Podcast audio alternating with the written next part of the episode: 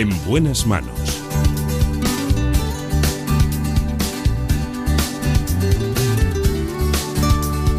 El programa de salud de Onda Cero. Dirige y presenta el doctor Bartolomé Beltrán.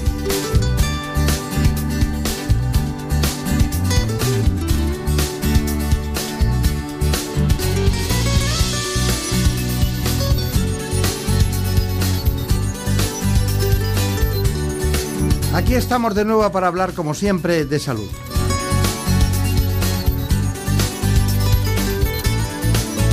Un programa realizado por David Fernández. En la producción, como siempre, Marta López Llorente.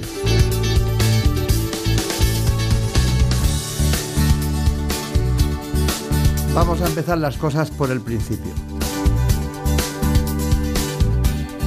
Lo hacemos con un neurólogo, trabaja en el Hospital Universitario Ramón y Cajal de Madrid. Se trata del doctor Guillermo García Rivas. También estará con nosotros Cheles Cantabrana, que es la presidenta de CEAFA, la Confederación de Asociaciones de Familiares de Pacientes de Alzheimer.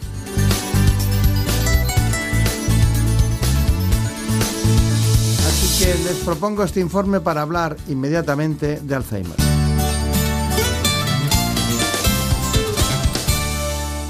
La enfermedad de Alzheimer es la demencia más prevalente y una de las mayores causas de discapacidad. Se trata de un proceso degenerativo que provoca una pérdida gradual de neuronas y sus conexiones. Aunque en algunos casos se podría deber a una mutación genética, no tiene una causa conocida. Esta patología afecta en la actualidad a unos 36 millones de personas en todo el mundo. Solo en España afecta a más de un millón de pacientes, pero el número de afectados es muy superior, ya que suelen ser los familiares los que asumen la difícil tarea de cuidador. Estas cifras están aumentando considerablemente debido al envejecimiento progresivo de la población. Los expertos señalan que en nuestro país en 2050 se podría duplicar el número de pacientes. En los últimos años se han logrado avances importantes en la lucha contra el Alzheimer, que permiten aliviar algunos de los síntomas, cuidar los factores de riesgo cardiovascular, estimular la actividad mental y fomentar las relaciones sociales pueden resultar claves para prevenir esta enfermedad enemiga de los recuerdos. Hoy es un día muy especial porque vamos a tratar un asunto que ustedes conocen muy profundamente, pero sobre todo eh, aquellas personas que lo, que lo viven siempre como consecuencia de que alguien familiar o próximo lo tiene. Por eso digo profundamente en lo que es la dinámica social del comportamiento de cada uno, tanto del paciente como de los que le atienden. Un tema muy grave en el que podríamos estar hablando muchísimo, sobre todo por los cuidadores. Hoy tenemos suerte, tenemos un neurólogo que va a ser el, el, testigo clínico para ustedes de todo lo que ocurre en este proceso, pero también tenemos mucha suerte porque está con nosotros la presidenta de CEAFA, de la Confederación Española de Alzheimer, que es concretamente Cheles Cantabrana, que está aquí a, mi derecha. Doctor, ¿qué tal? ¿Cómo estamos? Es el doctor, eh, trabaja en el, Hospital Ramón y Cajal de Madrid, es neurólogo y es Guillermo García Rivas. Eh, hay una, una, cuestión y es que, digo, voy a hablar del Alzheimer hoy, me decían, bueno, dicen que en cinco años se puede solucionar, ¿no? Dicen que en cinco años se puede, se puede solucionar. Siempre cuando hay Parkinson falta dopamina, ¿no? Pero en el Alzheimer yo siempre hablo de la proteína hialina que va cubriendo todas esas capas y tal. ¿Usted cree que, los procesos de investigación van avanzando? Bueno, realmente sí, vamos avanzando. Lo que pasa es que es una enfermedad tremendamente compleja. Dese cuenta que afecta a toda la estructura cerebral, a todo lo que es lo más importante en el ser humano, que es nuestra capacidad de concentrar, de ver cuál es la realidad, de intentar planificar las cosas, de también las relaciones humanas. Por lo tanto, es una enfermedad que afecta a muchísimas partes de nuestro cerebro y no es tan fácil como resumirlo en la falta de un solo neurotransmisor. Esta idea, que la tuvimos en su momento, pues se ha probado bastante estéril. Y ahora mismo las líneas de investigación, que son muchas, hay que reconocer que hay mucho neurobiólogo, mucho biólogo molecular, mucho psicólogo que están eh, trabajando e investigando la enfermedad de Alzheimer, yo creo que nos van a dar avances, tanto como en cinco años. No, soy, un poco más prevenido para esto. es lo primero que les he dicho. Pero yo he dicho lo de la dopamina, que es bueno, un transmisor pero he dicho para ver que hay una causa que lo genera. En este caso, ¿cuál es la esencia del Alzheimer? ¿Cuál es la causa principal? Pues todavía no la conocemos, cuál es la esencia ah, principal de la, de la enfermedad. Pero si una demostración. Eh, sí sabemos que hay una alteración en las proteínas, en nuestra capacidad para que estas proteínas sean degradadas y se van acumulando en el cerebro.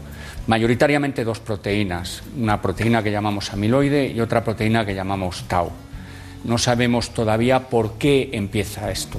Probablemente hay algunas causas genéticas, probablemente hay causas ambientales y también la edad, el paso del tiempo, hace que tengamos mayor dificultad para limpiar estas proteínas. El envejecimiento, lógicamente.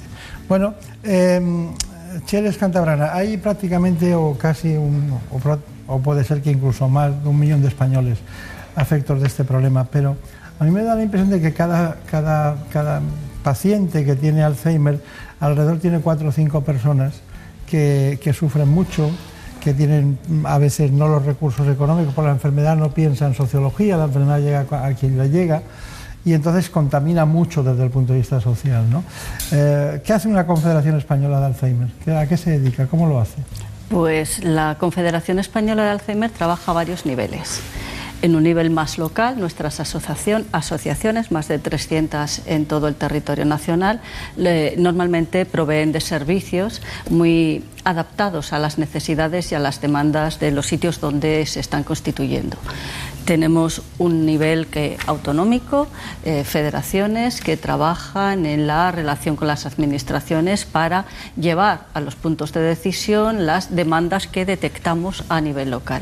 Y a nivel confederal no solamente coordinamos todo ese trabajo, no solamente recogemos todo el conocimiento que se genera, sino que además trabajamos sobre ese, sobre ese conocimiento para eh, llevar propuestas a un nivel estatal y hacer demandas del tipo de del Plan Nacional de Alzheimer, de cómo debería estructurarse los recursos sociales para atender bien, etcétera. Trabajamos de una manera conjunta, todos, eh, nosotros decimos CEAFA somos todos, nos necesitamos, las asociaciones, las federaciones y la confederación, para mejorar la calidad de vida de ese colectivo importante que son el millón doscientos mil que calculamos nosotros de pacientes que hay en España, más alrededor de cuatro personas que van a estar preocupadas todo el día cuidando a ese paciente. Claro, claro. Bueno, llevan ustedes prácticamente más de 25 años de experiencia, según nuestros datos, y, deben tener un aspecto muy importante que es el formativo,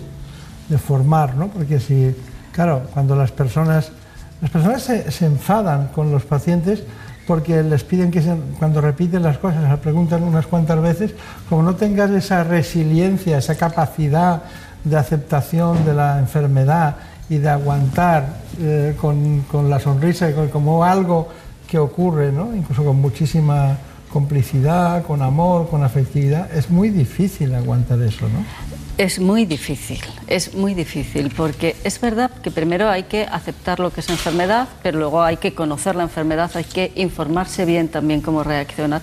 Por eso en CEAFA, en la Federación, hablamos siempre de que el afectado no solo es la persona que tiene la enfermedad, sino esa persona cuidadora que va a estar prácticamente las 24 horas al día, que tendrá que aprender. Y ese trabajo de formación también lo hacemos dentro de la Confederación. Es una de las, nuestras grandes líneas de acción, sobre todo, insisto, visto en las asociaciones, que es donde se tiene el contacto y se dan las prestaciones. Sí, son más próximos. A... Claro. Sí, pero dígame una cosa, eh, si usted tuviera, dice, voy a ganar esta batalla, ¿no? Y tuviera que emplear un... ¿Cuál es el elemento o la, diríamos, el punto nodal de lucha de la Confederación y las asociaciones en este momento de la historia? ¿Cuál es el más importante? El elemento de lucha. Pues tener para conseguir sus objetivos. Para conseguir nuestros objetivos, tener una estructura que responda integralmente a las demandas que producen los efectos del Alzheimer. Los efectos del Alzheimer son complicados, son complejos y tienen pues muchas ramificaciones. Afectan a la persona desde una perspectiva sanitaria, pero básicamente desde una perspectiva social, pero a los familiares les afectan también de muchas otras maneras, también desde una perspectiva social, pero desde una perspectiva económica. Es una enfermedad muy onerosa, es una enfermedad cara. Es decir, nosotros lo que necesitamos es una estructura que aborde el Alzheimer de forma integral y de forma transversal, teniendo en cuenta todos los factores que, que, afectan, que, impactan eh, sobre las familias cuando la enfermedad del Alzheimer se produce en alguno de sus miembros. ¿Cuál es nuestro punto de vista? ¿Cuál es nuestro foco al que vamos dirigidos? A conseguir un Plan Nacional de Alzheimer. Ah, muy bien, Plan Nacional de Alzheimer. Está bien, eso sería el objetivo. Pero dentro de todo eso hay eh, comunidades autónomas y asociaciones diferentes, todas son diferentes, por las personas que las llevan, por su histórico, por quien las apoyan y tal. Pero me imagino que habrá alguna que será vanguardista en eso, o no va a decirnos el nombre de esa.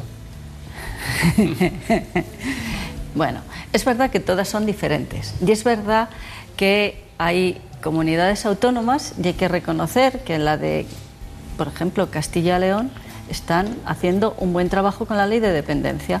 ¿Qué pasa con la ley de dependencia? Que se queda escasa para las demandas que producen las eh, la, enfermedad, eh, para el impacto social, para el impacto económico, para el impacto que producen las familias. Y bueno, eh, yo pondría como buen trabajo en la en la forma en la que se está desarrollando el marco legal, que es la Ley de Dependencia, la 39 de 2006 ahora mismo, pero eso no alcanza a todo lo que nosotros creemos debe hacerse para paliar los efectos de la enfermedad. Claro, claro, claro. Sí, el plan de dependencia pues tiene, es, poliédrico, no tiene muchas caras y, usted defiende una concreta que es esta, que es la del Alzheimer, sin menoscabo de que le importe que todo funcione bien. Por eso eh, el político ha decidido en algún momento tener un plan nacional, pero usted tiene que luchar para que haya un plan nacional contra el Alzheimer. Yo lo entiendo perfectamente. Bueno, doctor García Rivas, vamos allá. Importante. ¿Algo de la epidemiología que quiera señalar? Afecta a una población por encima de 65 años que va duplicándose a cada quinquenio, con lo cual es una enfermedad muy asociada a la edad.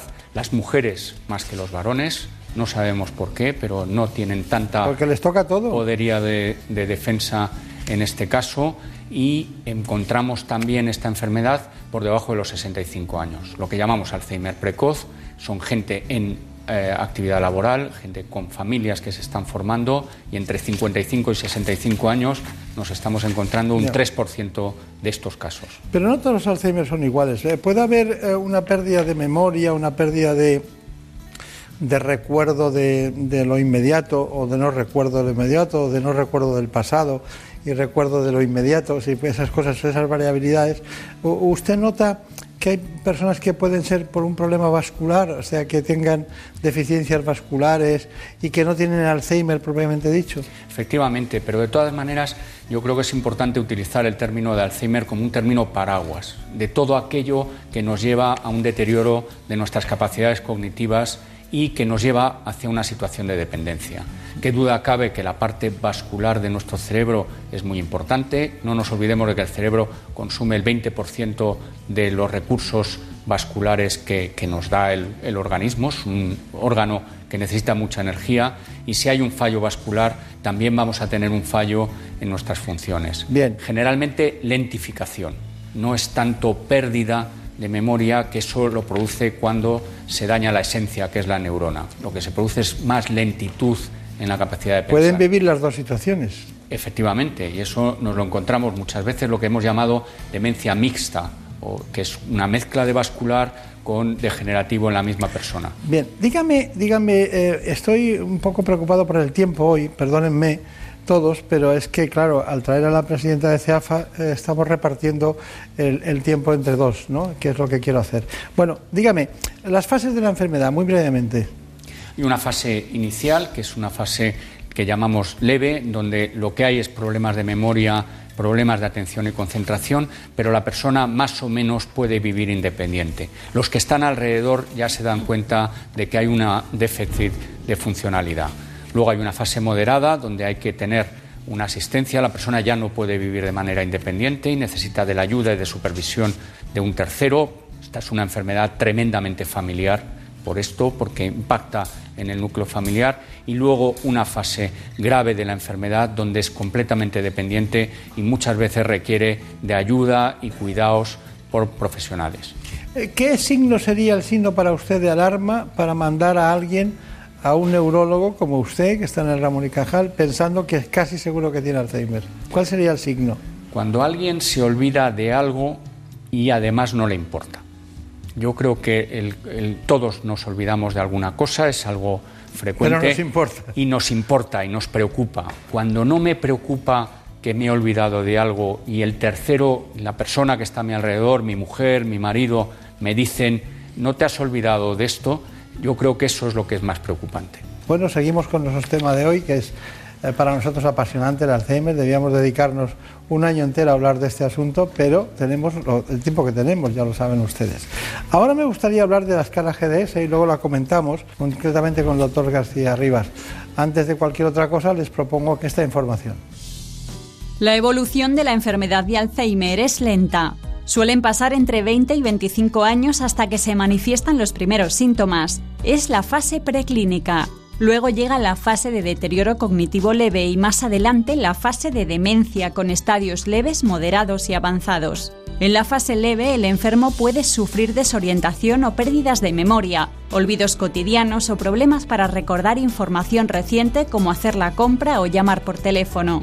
En un estadio de demencia moderado, la enfermedad es evidente para la familia y los allegados.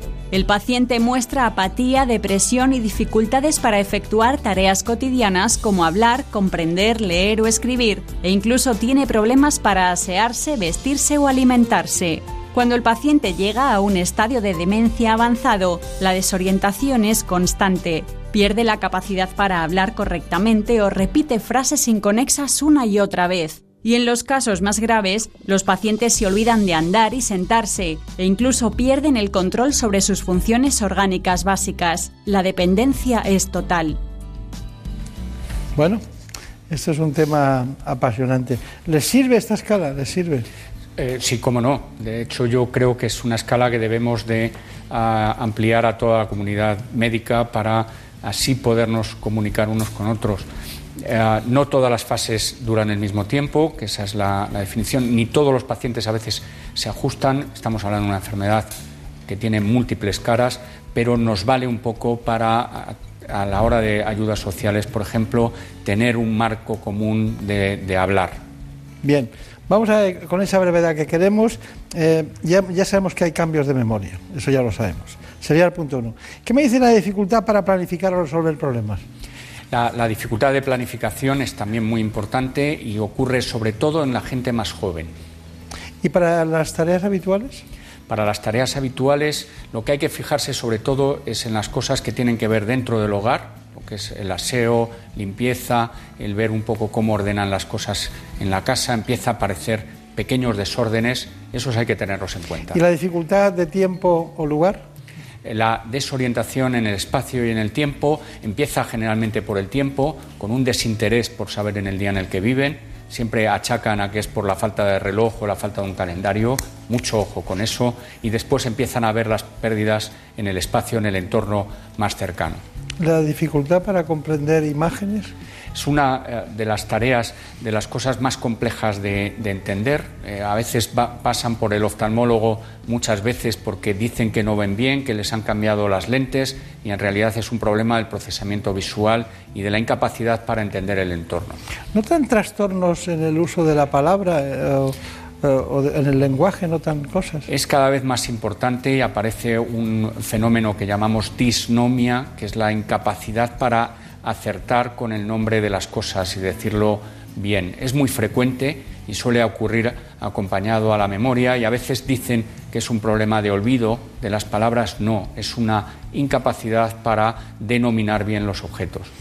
¿Y, la de colocar objetos fuera del lugar correspondiente y luego olvidarse de dónde los ha dejado?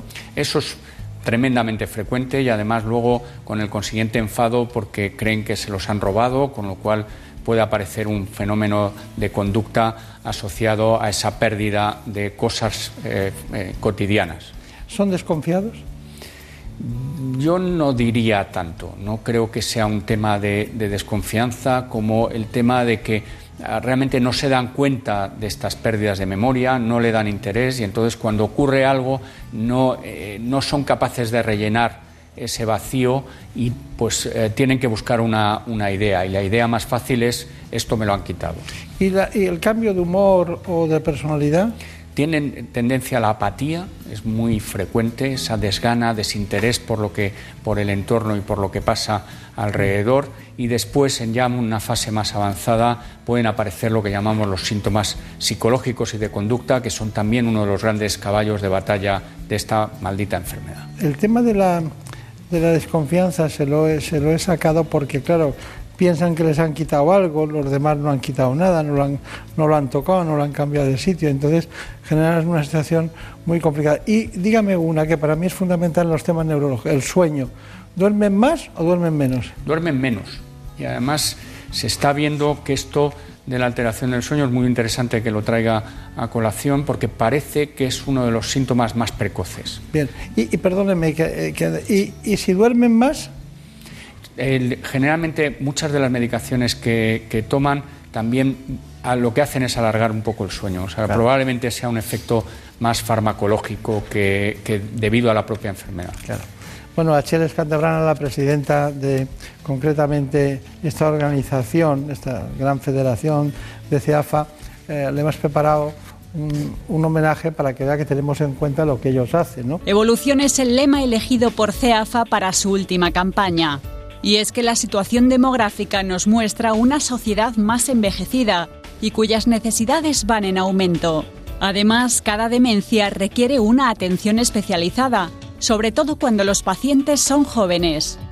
Otra de las demandas es lograr que se reconozcan la dependencia y la discapacidad desde el diagnóstico y defender el importante papel del cuidador, que se convierte en coprotagonista de la enfermedad y en caso de no existir un familiar cuidador, evitar al máximo la soledad del paciente. No hay que estigmatizar a los afectados, sino que se sientan partícipes de la sociedad. Las asociaciones son un pilar fundamental en cuanto a especialización e innovación, y la investigación única vía para encontrar una cura. Y mientras llega esta solución, se defiende la necesidad de aprobar políticas que apoyen la enfermedad. Con esta hoja de ruta, CEAFA continúa su lucha contra el Alzheimer. Bueno, pues, señores Cantabrana, eso es lo que hemos sacado de material que ustedes tenían, ¿no? Em, en este asunto, ¿cuál sería su, conclusión? Después de haber oído lo que piensan pacientes, lo que, lo que hace su organización, lo que piensa el neurólogo, lo que le hemos preguntado, ¿cuál es su conclusión? ¿Qué, qué diría hoy? ¿Qué diría? Yo diría, uno, dirigido a las familias y a los pacientes, que en cuanto tengan el primer síntoma, que vayan a sus médicos de cabecera y, descarten. Y segundo, necesitamos mayor inversión en investigación, no solamente biomédica, no solamente técnica, investigación social, saber cómo vive la gente, porque la enfermedad cambia, impacta en la vida de las familias. Esa es, eh, yo creo, no voy a extenderme en más líneas, pero investigación, investigación, inversión en investigación de calidad, diagnóstico precoz y desde luego, bueno, pues eh, no generar estructuras que den salida a ese problema que digo que es transversal, complejo e integral del Alzheimer. Voy a poner un ejemplo muy sencillo. A ver. Eh, a, usted, a usted no le importa que haya fútbol pero a usted le interesa su equipo, su equipo es el Alzheimer. La ley de dependencia sería el fútbol. Hay muchos equipos, muchas cuestiones que tratar, muchas dependencias, a usted le importa la suya, sin menoscabo de las otras, en el sentido de que las respeta. Pero esa es la lucha de CEAFA. En realidad la ley de dependencia, digamos que ya la tenemos, pero se queda corta. Lo nuestro es una política de estado de dependencia, de, perdón, de Alzheimer. Una política de estado de Alzheimer, es decir, una estructura que atienda a las necesidades. Está bien, está bien. Bueno, Doctor García Rivas, ¿cuál es su conclusión? ¿Qué le diría a los pacientes? Cada día les dice algo cuando se van a, y se dirige muchas veces a los, a los acompañantes, porque luego cuando acaban de estar en casa, según el grado, ya se han olvidado de lo que usted les ha contado. Realmente es una enfermedad familiar y por lo tanto eh, mucho del tiempo que yo paso en mi consulta los paso con, con los familiares, que son realmente unos ah, enfermos más como, los otros. De hecho, las personas con Alzheimer no son nada sin sus acompañantes. hay que, hay que seguir en ello, hay mucho que investigar, es una enfermedad tremendamente compleja que nos está dando reveses a la derecha y a la izquierda, pero yo siempre he confiado en la, en la humanidad y en el poder no solo de mi cerebro, sino de muchos cerebros. Los estamos interconectando, tenemos muchas redes de asociación científica, médica, de neurobiología, de psicólogos, sociólogos, es decir, la, sociedad está avanzando hacia poner todo nuestro grano de arena y yo creo que este reto de esta enfermedad, que es la única de las cinco grandes enfermedades más mortales que todavía no tiene una cura efectiva ni que ha reducido su mortalidad, es el reto del futuro. Muy bien. Bueno, pues nosotros queremos acabar con los signos de alarma. Vamos muy justos, pero no quiero dejar pasar esta oportunidad con los signos de alarma de Alzheimer. La enfermedad de Alzheimer se caracteriza principalmente por la gradual pérdida de memoria. Información reciente, fechas o eventos importantes son casi imposibles de recordar y hay que recurrir a notas, dispositivos electrónicos o familiares y amigos para hacer cosas que antes uno hacía solo. También afecta al uso de la palabra hablada y escrita, problemas para seguir una conversación, encontrar la palabra exacta o escribir correctamente son síntomas claros de que algo no va bien. Si además existen problemas de concentración, dificultad para seguir un plan de trabajo o manejar las cuentas mensuales, la enfermedad está dando claras señales de avance. La pérdida de iniciativa en actividades sociales, trabajo o deportes son consecuencias de los cambios experimentados por el paciente debido al progreso de la enfermedad y contribuye a su aislamiento.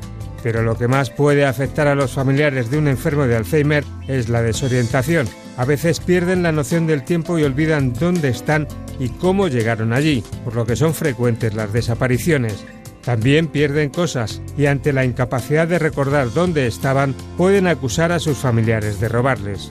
La pérdida del buen juicio en la toma de decisiones, como comprar cosas inútiles o regalar dinero, también hace difícil la convivencia con los cuidadores. Si se les lleva la contraria, pueden enojarse fácilmente y llegar a ser personas susceptibles, deprimidas, temerosas o ansiosas. Muy bien, por esto lo que tienen que recordar todos ustedes, después de matizar con los especialistas todas aquellas cuestiones que hoy les hemos ofrecido. Doctor Guillermo García Rivas, muchas gracias por venir, muchas gracias por su aportación. Y Chele, Cheles Cantabrana, que aunque viva en Zaragoza es Navarra, mucha suerte, mucho éxito. Pues muchísimas gracias. En buenas manos. Es lógico, Murprotec empresa líder en la eliminación definitiva de las humedades, patrocina la salud en nuestros hogares. ¿Te lo dije o no te lo dije? Sí, papá. Si es que nunca me haces caso. ¿Cuánto dinero te has gastado ya en las dichosas humedades para nada? Tienes razón, papá. Si hubieras llamado Murprotec desde el principio, otro gallo cantaría. Que te eliminan las humedades de forma definitiva y te dan una garantía de hasta 30 años. Anda, pásame el contacto, porfi. Llama al 930 1130 o entra en murprotec.es. Es que lo que no sepa un padre. Alicia, enciende Onda Cero. Nada, este chisme no funciona y me estoy perdiendo al Sina. Mamá, sí funciona. Tienes que decir, Alexa, activa Onda Cero. No es Alicia. No, no es Alicia. Y no le digas enciende, tienes que decir activa, activa. Alexa, activa. Alexa, activa Onda Cero. Te damos la bienvenida a Onda Cero. Pues funciona, pero a buenas horas. Ya me he perdido a Alsina. No pasa nada, mamá. En la aplicación oficial de Onda Cero para Alexa puedes escuchar todos los programas desde el principio. ¿El de Julia también? Claro. Asegúrate de que has abierto la aplicación oficial de Onda Cero y pídele a Alexa el podcast que quieras. ¿Que le pida a Alicia qué? Nada, mamá. Que es una broma, hijo. Que sé lo que es un podcast. ¿Por quién me tomas? Alexa, activa Onda Cero. El sudario de Turín podría ser la reliquia religiosa más famosa de la historia. Algunos cristianos creen que el sudario, el cual parece llevar la marca del cuerpo de un hombre, fue la sábana que se usó en el entierro de Jesús.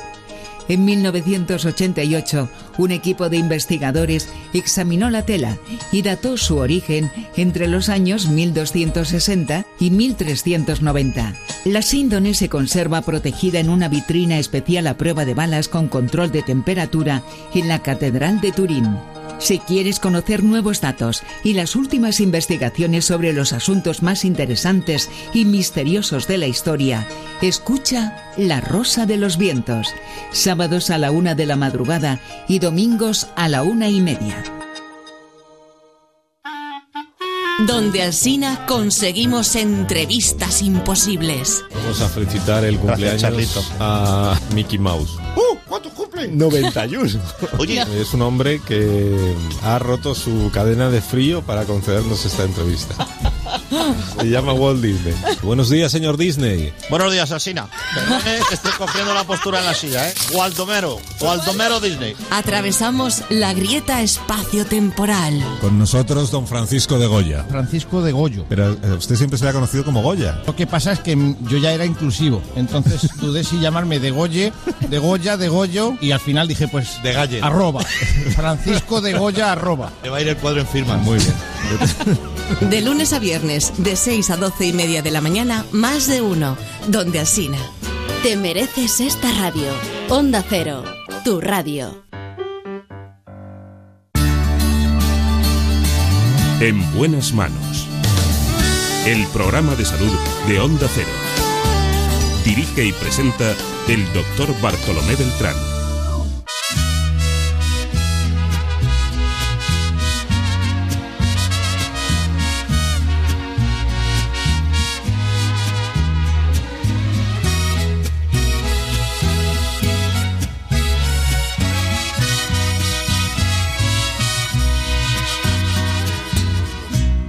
Desde el día en que te miré, ibas bien acompañada,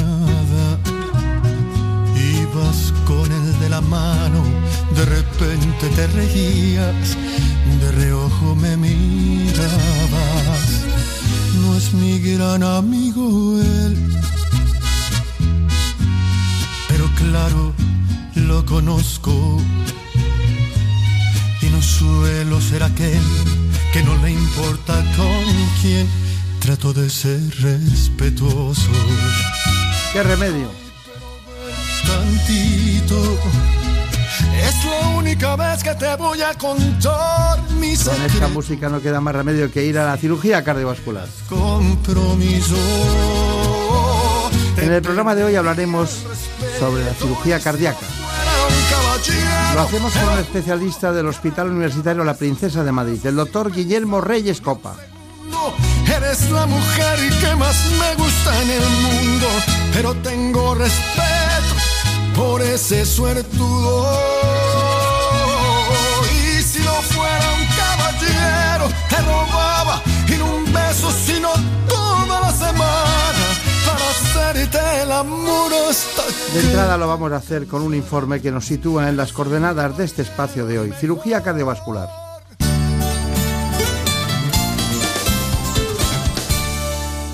La cirugía cardíaca se ocupa del tratamiento quirúrgico de las patologías que afectan al corazón, pericardio y grandes vasos torácicos, que son la arteria pulmonar, la aorta descendente y el callado aórtico.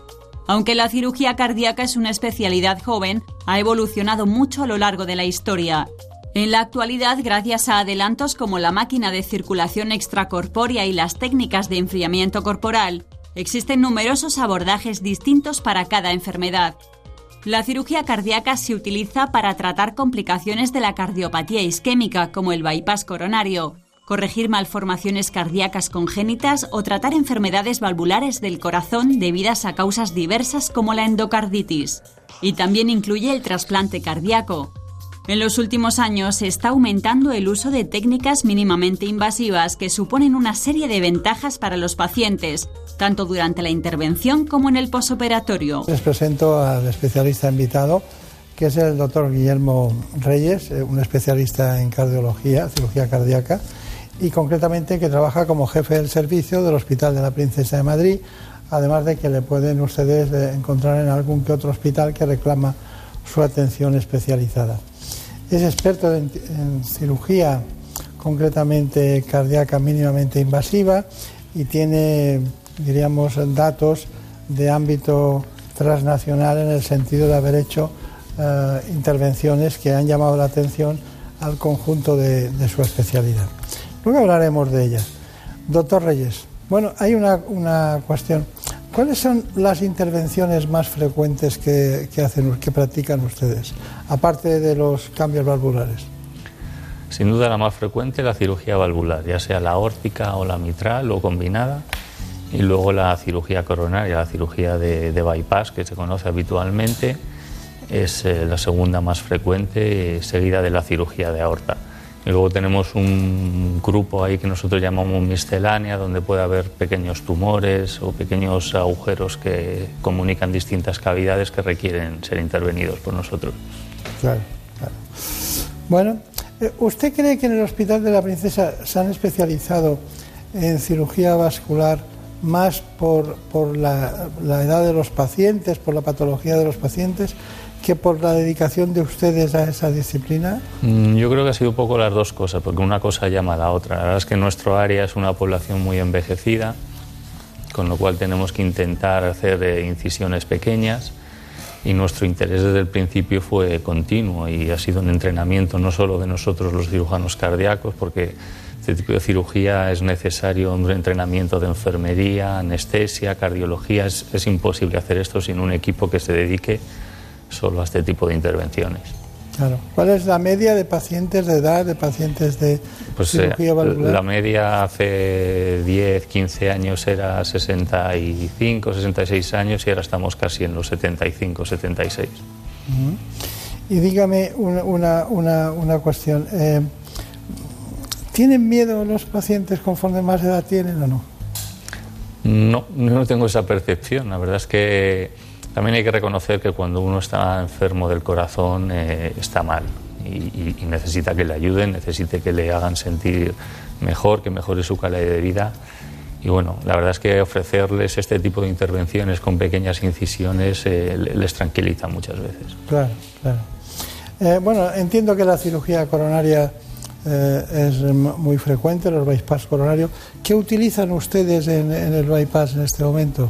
Porque Ahora estamos muy especializados en el uso de las dos mamarias. Las dos mamarias son las dos arterias que Sí, están sí. debajo del esternón, que han demostrado que funcionan mejor que usar injertos venosos. Entonces, tenemos un porcentaje altísimo de pacientes que, que trabajamos con esas dos arterias, con muy buenos resultados. Claro. Yo me encuentro pacientes de 80, más de 80 años que se hizo hace 15 o 20 años una, un bypass coronario con, con cirugía utilizando la mamaria interna y que están fenomenal. ¿eh? Sí, sí, la verdad es que son cirugías eh, muy Pero ¿qué tiene la mamaria interna que la diferencia? Porque el colesterol, si alguien tiene el colesterol elevado, se acumula en las arterias. Pero ¿qué, qué tiene la mamaria interna? ¿Que es más refractaria ese La problema? verdad es que es, una arteria eh, con características muy elásticas y bastante resistente al colesterol. Es difícil encontrar capas de colesterol en esa arteria. Es curioso, pero es así. Es muy curioso. Parece como si, si Estuviera la, reservada para eh, esto, sí. la anatomía hubiera dicho voy a dejarte ahí para poder solucionar estos problemas. ¿no? Eso es. Yo estoy muy sorprendido. Además, tengo, eh, conozco especialistas en otras especialidades que tienen la mamaria interna y yo digo, algún día va a pasar algo y, y están fenomenal, ¿no? Están en todos los días. ¿Y la aorta? ¿Qué es lo que operan? ¿Operan aneurismas más Sí, eso es lo más frecuente. Un aneurisma es eh, una aorta, para que, para que se entienda, demasiado grande. A partir de cierto tamaño es como un globo y tiene riesgo de, de que se rompa. Y lo que hacemos es quitarla y sustituirla por un injerto de plástico que no puede crecer. Claro.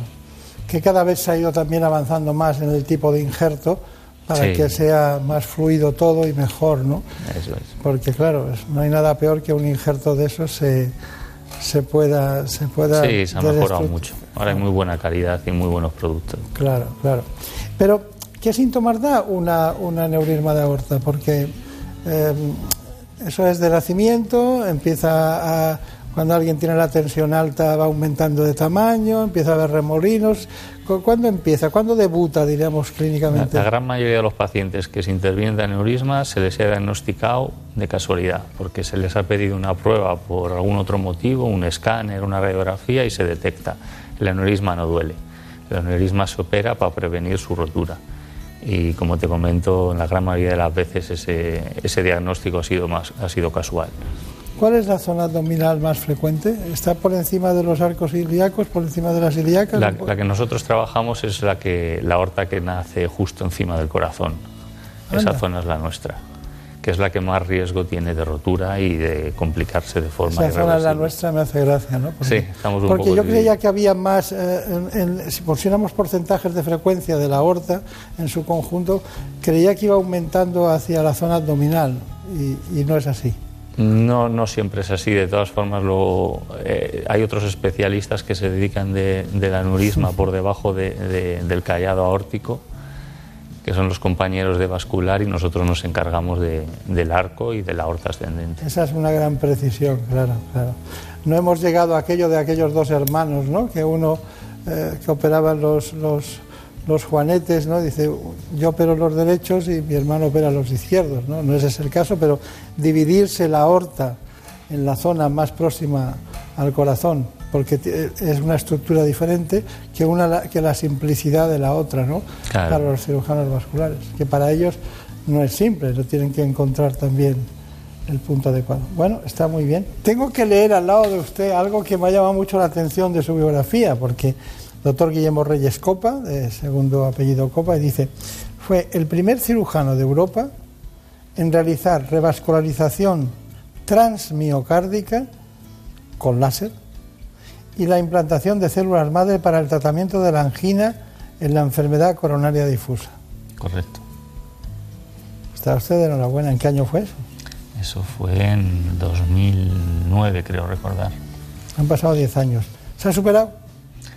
Eh, se sigue utilizando la, la terapia celular para tratar el infarto y la angina refractaria. Afortunadamente también se han desarrollado nuevos fármacos que ayudan a que esta enfermedad sea poco frecuente. Y bueno, ya conoces las limitaciones tanto éticas como Claro. bioéticas de la terapia celular, pero ahí hay un campo muy amplio. Hay un futuro que yo creo que tardará, pero que habrá llegando. Sí, ya se está haciendo en, en- en zonas del organismo más, Sí. más accesibles, como pueden ser las, la zona cervical o Efectivamente, los traumatólogos lo usan mucho lo también. usan sí. mucho, ¿no? Y últimamente incluso en vértigo he oído, he oído algunas cosas Creo que en, sí. En vértigo que lo están utilizando. Bueno, vamos avanzando ¿no? en ese tipo de Yo creo un poco que hay cierto efecto placebo. Eh, en toda la medicina lo hay. en toda la medicina lo hay. Sí, no, es que, que el vértigo. pues Yo recuerdo que cuando te, te preguntaban tratamiento del vértigo, y era al final de carrera, ¿no? Entonces, y había 10 cosas, 10 elementos, 10 soluciones al vértigo. Digo, ninguna puede ser perfecta. Me suele pasar, sí. Cuando hay demasiado de algo es que ninguna funciona muy bien. Eh, Pues, bueno, de- de ahora- antes que hablaba de los juanetes, hay 300 y pico de operaciones diferentes de juanete. Bueno, pues a mí me sorprende que el vértigo, y en cambio he visto pacientes que con estas terapias mejoran eh, ostensiblemente, ¿no? Bueno, son cosas de la vida. Bueno, nosotros eh, estamos con el doctor Guillermo Reyes, estamos hablando de cardiología, estamos hablando de cardiología vanguardista en personas que tienen distintas patologías valvulares, coronarias. Bueno, también hemos hablado de la, de la aorta, en el sentido de los aneurismas de aorto y un conjunto de intervenciones que vienen realizando su equipo.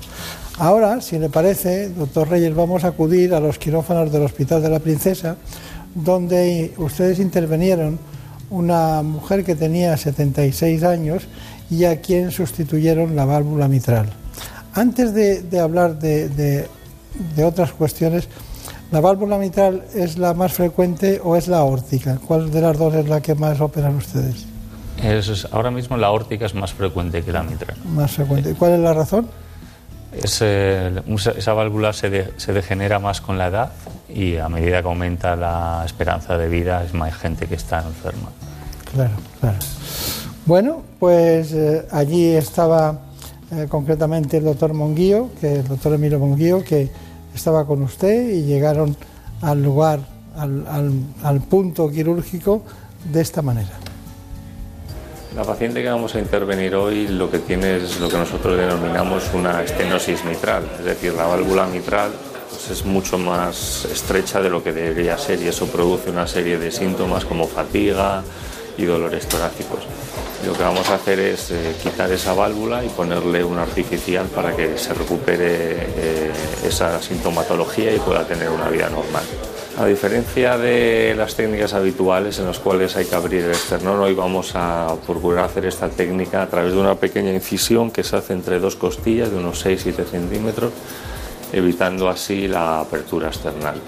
En cuanto al tipo de válvula, en función un poco de las características del paciente, puede ser de tejido animal o de metal. La edad no es ningún factor limitante, lo que hay que tener en cuenta es que las características anatómicas y físicas de la paciente la hagan buena candidata a este tipo de cirugía. La cirugía mínimamente invasiva tiene que ofrecer como mínimo los mismos resultados que la estándar y a partir de ahí todo tienen que ser mejores.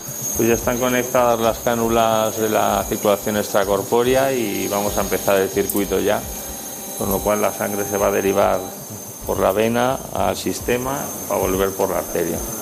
Y ya vamos a entrar en circulación extracorpórea, con lo cual se va a poder apagar el respirador porque la función pulmonar la va a hacer la máquina también para poder trabajar ya en la válvula mitral. Bueno, en este tipo de cuestiones tenemos que hablar, doctor Reyes, de eh, el, el problema de la coagulación sanguínea. En este caso, ¿qué se hace? Eh, mm, la cirugía cardíaca existe gracias a la heparina. El descubrimiento de la heparina hizo que pudiese evitarse la coagulación de la sangre y nosotros necesitamos eso para, para, poder hacer la circulación extracorpórea, porque necesitamos sacar la sangre por unos tubos, oxigenarla y devolverla. Y para eso necesitamos que, esté, que, no, se, que no se coagule en el, en el trayecto. Entonces trabajamos con heparina y luego revertimos el efecto de la heparina cuando terminamos.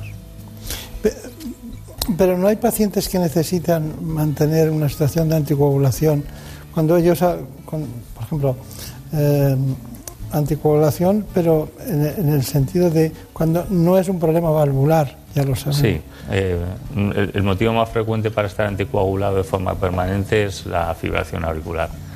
Y eso es una patología, de hecho, muy, muy frecuentemente asociada a la patología mitral que nosotros operamos. Por eso muchos pacientes le ponemos una prótesis mecánica que el único inconveniente es que necesita sintrón, que lo iban a tomar de todas formas y es un tipo de válvula que dura para toda la vida.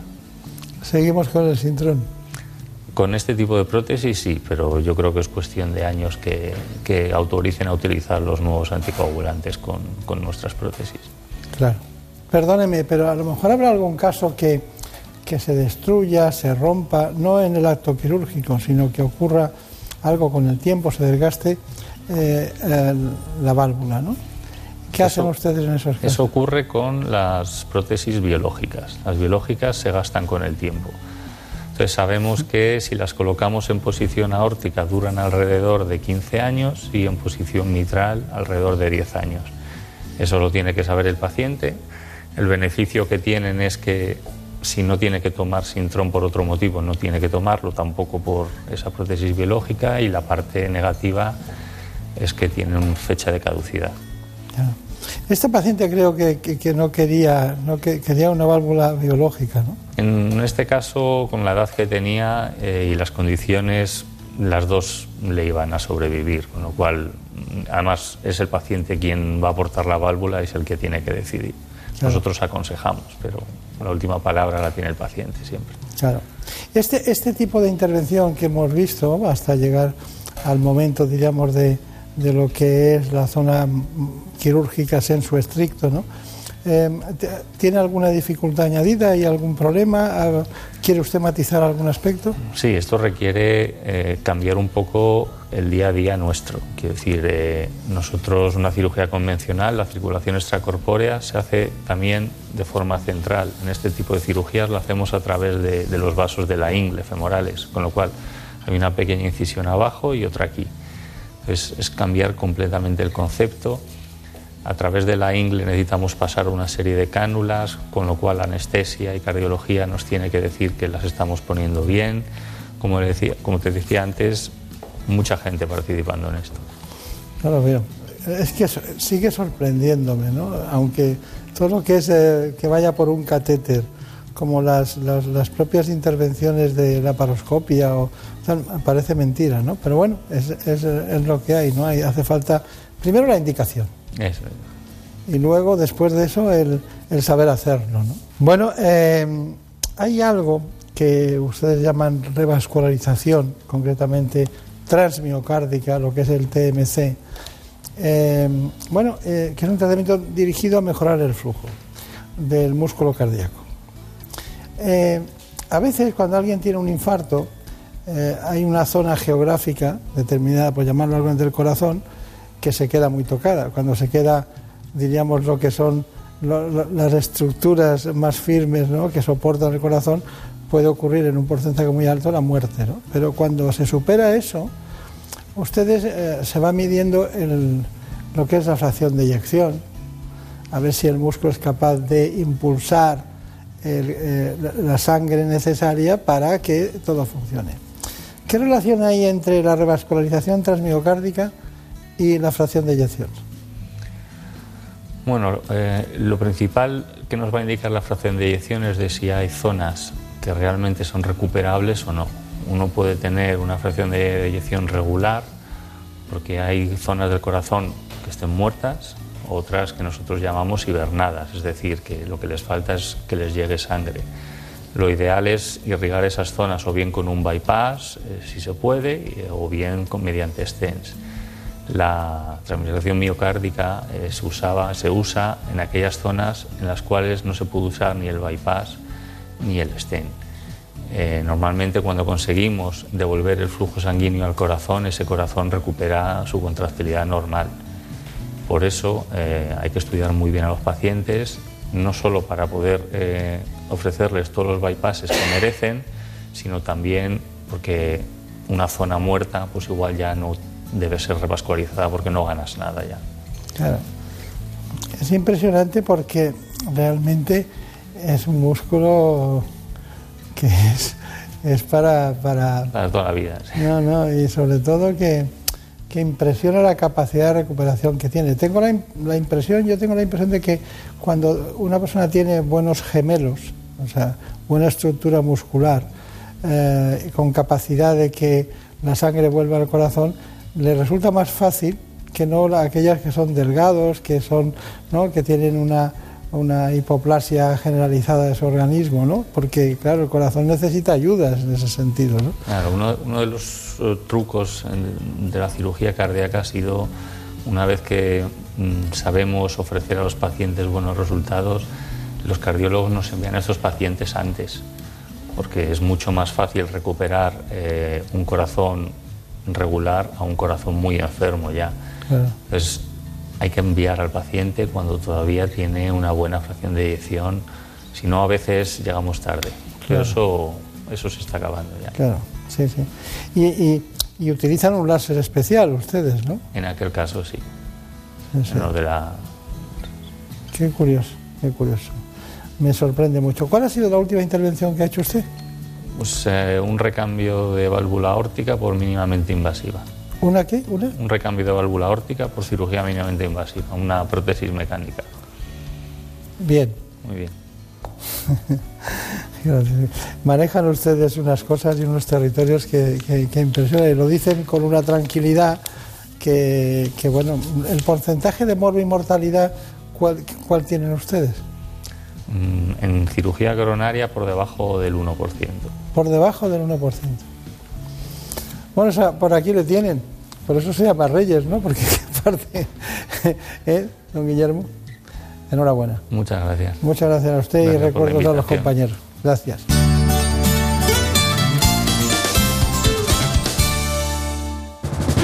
Actualidad, entretenimiento, participación y buen humor. Ingredientes para mantenerte toda la tarde pegado a la radio. Estamos en el territorio negro de Manu Marlasca y de Luis Rendueles. Vamos al título de mayor asesino en serie de Estados Unidos, Samuel Little. Aquí estamos ya con nuestros analistas de orden mundial. Hoy vamos a hablar del Brexit, vamos a hablar de Siria. ¿Pero qué quieres de mí? Un repaso a la actualidad que te quede chulo, que se rían, que le saques punta a las cosas y que digan, mira qué bien, Vale. tú, me lo he pasado bien. Un beso muy grande. Yo me escucho desde Ciudad del Cabo, Sudáfrica. Estés donde estés, Julia en la Onda, con Julia Otero. De lunes a viernes desde las 3 de la tarde. Te mereces esta radio. Onda Cero, tu radio. Hay fines de semana que no salen como habías pensado. Salen mejor. Y te gustaría repetirlos, pero no siempre es posible. Los nuestros, sí. Cada fin de semana, Jaime Cantizano te acerca historias curiosas y divertidas, interesantes y sorprendentes, anécdotas con grandes voces de la cultura y el espectáculo. Sábados y domingos desde las 8 de la mañana, la vida en positivo con el buen rollo que da el fin de semana. Y podrás repetir siempre que quieras. En onda Cero.es y en la aplicación tienes todas las secciones de Por fin no es lunes. No te conformes con una. Escucha a Jaime Cantizano siempre que quieras. Te mereces esta radio. Onda Cero. Tu radio. Como el perro y el gato, un programa para todas las edades y para todos los amantes de los animales. Un programa sin fronteras. Buenas tardes, Mencía.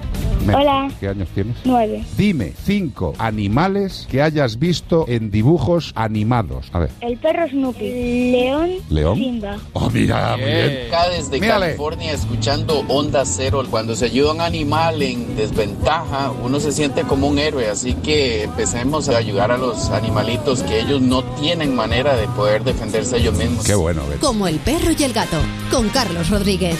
Los sábados a las 3 de la tarde y los domingos a las 2 y media. Patrocinado por Menforsan, los especialistas en cuidados, higiene y cosmética natural para las mascotas. Te mereces esta radio. Onda Cero, tu radio. En buenas manos. El programa de salud de Onda Cero. Dirige y presenta el doctor Bartolomé Beltrán.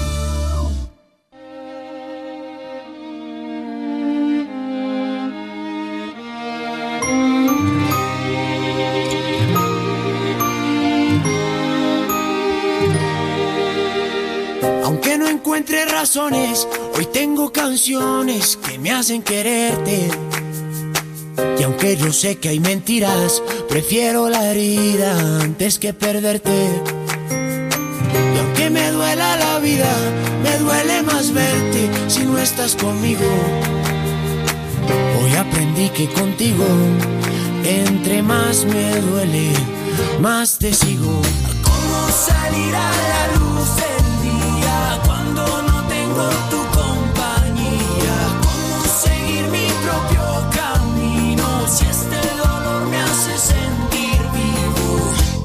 no sé cuánto,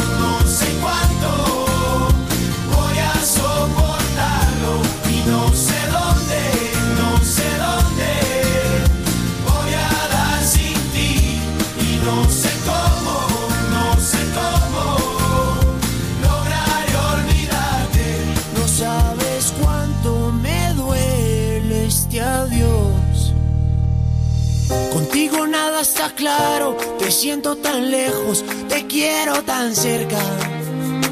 Y aunque me quede sin nada, te quiero dar todo aunque no lo merezcas. ¿Cómo salir a la luz del día cuando no tengo tu compañía? ¿Cómo seguir mi propio camino si este dolor me hace sentir vivo? Y no sé cuánto,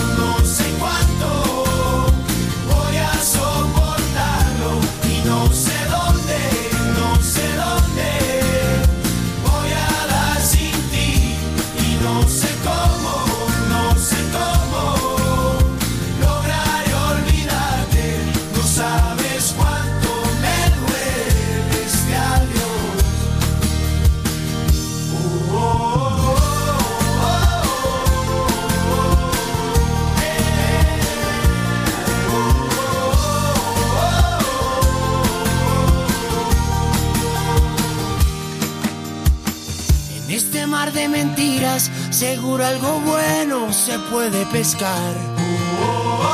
Aunque ya sé que es muy tarde, se me hace imposible poderte olvidar. No me digas nada, no me importa la verdad. Pero mientras tanto, escucha esto una vez más. Yo no sé cuánto, no sé cuánto voy a soportarlo y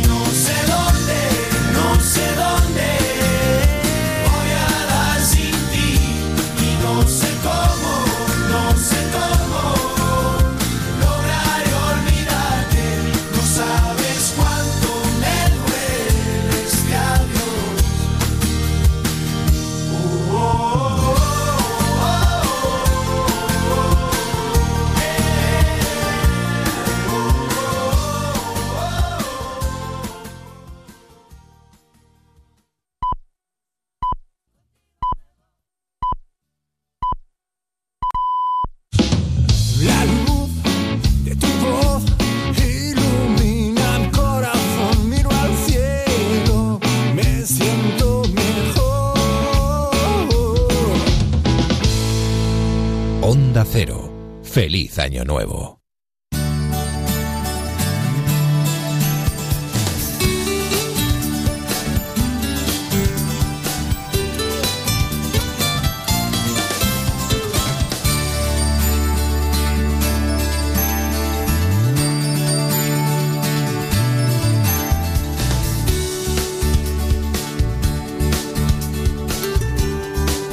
En buenas manos.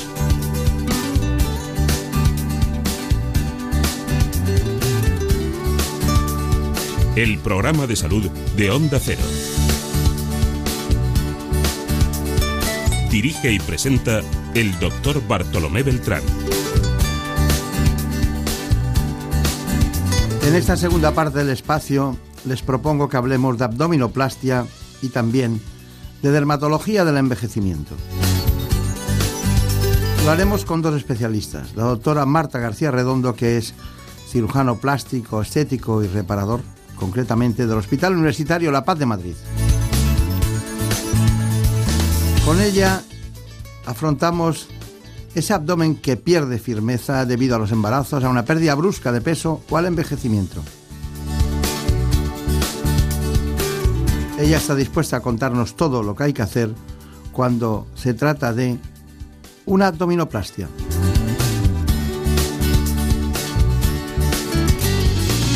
La doctora Marta García Redondo es muy conocida en este espacio y además ustedes siempre tratan muy bien y con mucha atención sus programas.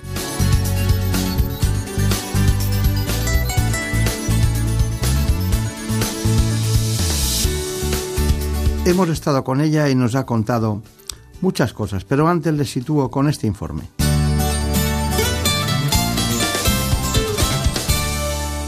La cirugía del abdomen o abdominoplastia es un procedimiento quirúrgico que se realiza para extirpar el exceso de piel y grasa del abdomen y reforzar la musculatura de la pared abdominal, mejorando así la silueta y la cintura. Generalmente esta intervención es solicitada por personas que han experimentado una pérdida brusca de peso, mujeres que han tenido varios embarazos o simplemente por el paso del tiempo. Casos todos ellos en los que el aspecto del abdomen no mejora a pesar de la dieta o el ejercicio físico. La intervención siempre se realiza en quirófano. Suele durar entre 2 y 4 horas y se utiliza según el caso anestesia epidural o general. Aunque esta cirugía conlleva una cicatriz, es una de las intervenciones que más satisfacción aporta. La abdominoplastia repara, tensa y vuelve a unir la musculatura abdominal en la línea media, obteniendo como resultado un abdomen más plano, más firme y una cintura más estrecha. Bueno, por está la doctora Marta García Redondo, que ya vino hace tiempo a este espacio. Teníamos muchas ganas de hablar con ella de las patologías más frecuentes que se tratan, bueno, sin ser una enfermedad, pero que se tratan desde el punto de vista de su especialidad, la cirugía plástica, estética y reparadora. Doctora García Redondo. Bueno, sigue usted trabajando en el Hospital La Paz de Madrid, ¿no? Sí. Veo que llegan muy temprano. Ha estado hace poco por allí, llegan ustedes muy temprano, se reúnen todos en un fondo de saco a mano izquierda, enfrente está el despacho del director, ¿no? Exactamente. del departamento. Y luego salen cada uno hacia, hacia uno a quirófano, otro a consultas, ¿no? Sí, así, es. Así es, es, muy curioso. Pero hay algunos que tienen dedicaciones reparadoras, les gusta mucho la reparación de tendones, de, incluso del tendón de Aquiles, de pues, problemas de colgajos de piel, ¿no?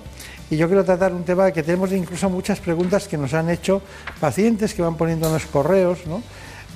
Por ejemplo, esa de acabo de tener un bebé y el abdomen me ha quedado un gran volumen, ¿cuándo puedo operarme? Es una pregunta muy frecuente. ¿Sí? Sí, en las mujeres. ¿Y, qué, cuál es la respuesta? Pues bueno, cuando es importante tener en cuenta que durante el embarazo se producen una serie de cambios súper importantes que van a cambiar completamente el cuerpo de la mujer, tanto desde el punto de vista fisiológico como desde el punto de vista anatómico. Entonces, una vez que se ha tenido el bebé, o sea, el momento del parto, sea natural, sea cesárea, todos esos cambios empiezan a involucionar, pero sí es cierto que hay un factor que es la lactancia materna, que si se va a llevar a cabo, que es algo muy beneficioso tanto para el bebé como para la madre, pues son unos cambios que se van a mantener en el tiempo. Entonces, si una mujer está pensando en someterse a una cirugía plástica estética después del embarazo, es muy importante que haya terminado la lactancia y aún más, que ya han pasado varios meses, nosotros solemos decir de seis meses a un año, más un año que seis meses, para que la mujer vuelva otra vez al estado fisiológico y anatómico basal, que muchas veces no sucede hasta los dos años, pero obviamente esto cambia mucho dependiendo de la mujer. Claro.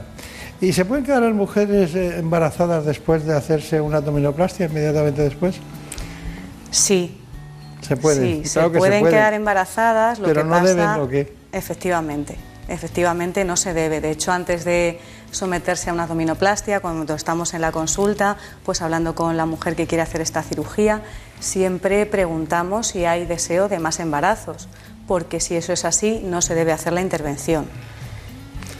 Otra pregunta que nos han hecho, ¿se puede hacer deporte después de una abdominoplastia? Por supuesto. ¿Cuánto- ¿Cuánto tiempo tiene que pasar? Pues eh, solemos decir a- aproximadamente un mes, un mes porque es el tiempo que tarda, digamos, en cicatrizar correctamente eh, las estructuras que hemos reparado. Durante ese mes, pues sobre todo gente muy deportista puede caminar, puede hacer un ejercicio suave, pero ejercicios de alto rendimiento o gimnasio de alto rendimiento hay que esperar un poquito. ¿Usted se ha operado de algo? Yo de momento no. Bueno, tengo tres cesáreas, tengo tres cesáreas, tengo que decir, pero de momento no, pero no lo descarto. Ah, sí. Está bien, no lo descarto porque está animando a muchas personas, pero, pero bueno, de todas maneras, en, en- su consulta más no pública, en la consulta privada, en Goya 66, ¿qué, qué tipo de pacientes eh, son los más frecuentes? Pues las pacientes más frecuentes, yo siempre lo digo, son pacientes muy, muy parecidas a mí. O sea, pacientes entre los 35, los 55 años, muchas mujeres alrededor de los 40, 45 años que han sido mamás y bueno, pues eh, ha terminado su fase de maternidad y desean pues tener un mejor aspecto, tanto desde el punto de vista de las mamas como del abdomen y del resto del contorno corporal. Claro. Hay mujeres que hacen muchas dietas, ¿no? De todo tipo y condición y no consiguen adelgazar. Después de hacer este tipo de tratamiento y tal, ¿es posible hacer una abdominoplastia o, o tiene en cuenta algún detalle? Eh, vamos a ver, sí que hay que tener en cuenta que la cirugía plástica y la cirugía estética van a corregir una serie de cosas, pero si queremos que esos cambios tan buenos que va a hacer la cirugía se mantengan en el tiempo, eso tiene que tener asociado una buena dieta y también un buen hábito de ejercicio que al final pues son los pilares de una vida saludable. Bueno, nos acompaña, ven ustedes, la doctora Marta García Redondo, trabaja en el Hospital La Paz de Madrid, es una importante eh, cirujano plástico, estético y reparador del equipo de ese centro hospitalario que tiene en cuenta todas las versiones posibles de la atención a los pacientes. Abdominoplastia y liposucción, diferencias. O que, que, explíquenoslo, que supone una cirugía y otra. Pues la verdad es que es una pregunta muy frecuente, muy frecuente de las pacientes, porque aunque a los cirujanos plásticos nos parezca que es muy clara la diferencia, mucha gente no lo sabe.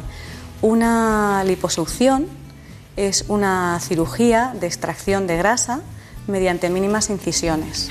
Hacemos unas incisiones en lugares localizados, siempre escondidas, como hacemos siempre los cirujanos plásticos, y por esas incisiones se introduce una cánula que lo que va a hacer es aspirar de una u otra manera la, cantidad de grasa que sobra, el exceso de grasa. Eso es la liposucción. La abdominoplastia, por el contrario, es una cirugía mayor, aunque las dos se, se puedan hacer con anestesia general y en algunos casos se deben hacer de esta manera. Eh, la abdominoplastia pues, eh, es una cirugía en la cual hay dos partes fundamentales. Una es la reparación de la pared abdominal.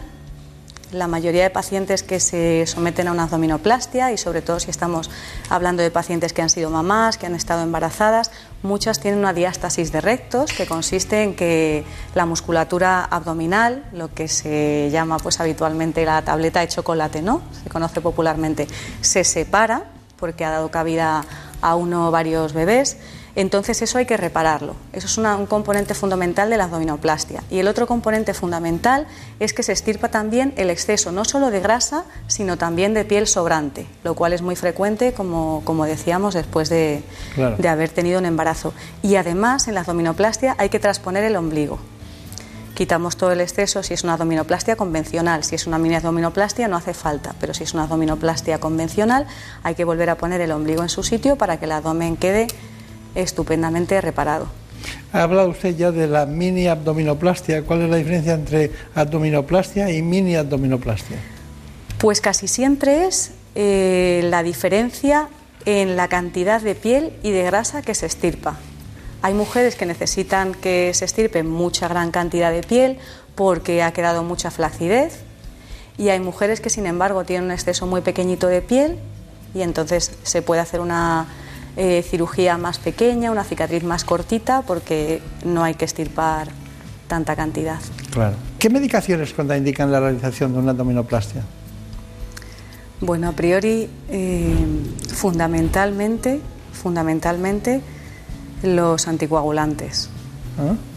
Qué curioso. No quiere decir que no se pueda hacer una abdominoplastia en una paciente o en un paciente que tome anticoagulantes, pero sí hay que ser cinco veces más cuidadoso. De cualquier manera, no sería una abdominoplastia estética, posiblemente sería una abdominoplastia reparadora.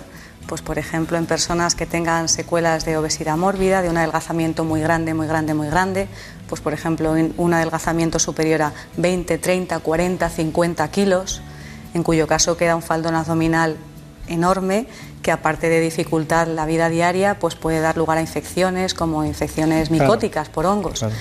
Entonces, en esos casos que también lo hacemos de manera reparadora, hay que tener mucho cuidado. Claro, porque además los pacientes suelen tener un síndrome metabólico y las infecciones son más frecuentes. Exactamente. Bien, hay profesiones que contraindican la abdominoplastia, ¿no?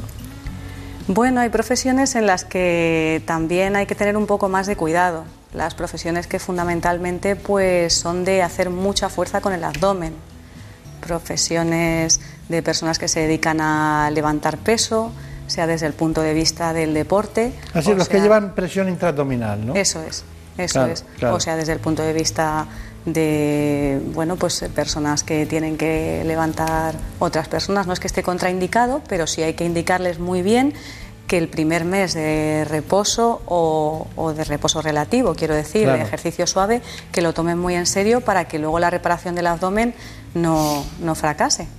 ¿Y se pueden volver a poner, esto es una pregunta que nos han hecho mucho, bikini las personas que se han hecho una abdominoplastia? Sí, sin ningún problema. Es un miedo muy, muy frecuente en las mujeres que siempre pues se preocupan porque como la abdominoplastia, como decíamos, va con una cicatriz suprapúbica, pues piensan que luego no se van a poder poner bikini para nada. Ya diseñamos la cirugía de tal manera que esa cicatriz vaya oculta en la braguita. ¿Cómo es el posoperatorio?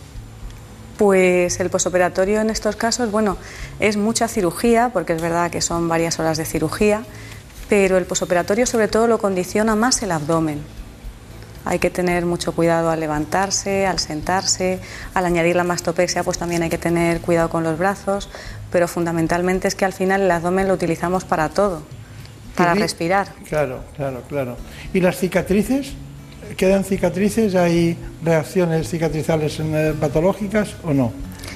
Pues siempre hay que explicar que toda cirugía que hagamos va a llevar cicatrices.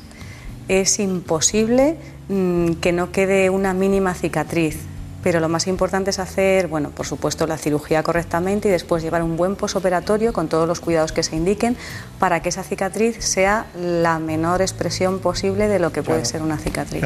Es que quiero poner acento en aquellas personas que después hacen una, una cicatriz queloide, que no es culpa del cirujano, que es una reacción orgánica a la cicatrización. Porque cicatriz tienen que cicatrizar, si no sangrarían, cicatrizan, pero no se notan. ¿Las cicatrices no se notan? Si se cuidan, generalmente no se notan demasiado. Está bien, está bien. Bueno, tenemos una información que a mí me, apasiona, que es la de relación entre abdominoplastia y concretamente el embarazo. La ha hecho también Elena Fernández Puyol. Vamos a verla. Son muchas las mujeres que se someten a una abdominoplastia tras una fuerte pérdida de peso o un embarazo. La distensión de la musculatura del abdomen, las variaciones de peso e incluso los desórdenes hormonales que pueden aparecer en esta etapa de la vida de la mujer contribuyen a la formación de un abdomen poco estético. Pero gracias a esta intervención quirúrgica se puede eliminar el exceso de piel y grasa, a la vez que se corrige la flacidez del músculo abdominal. Sin embargo, los expertos insisten en que esta intervención no es un método para adelgazar después de la gestación, ni tampoco consigue eliminar todas las estrías.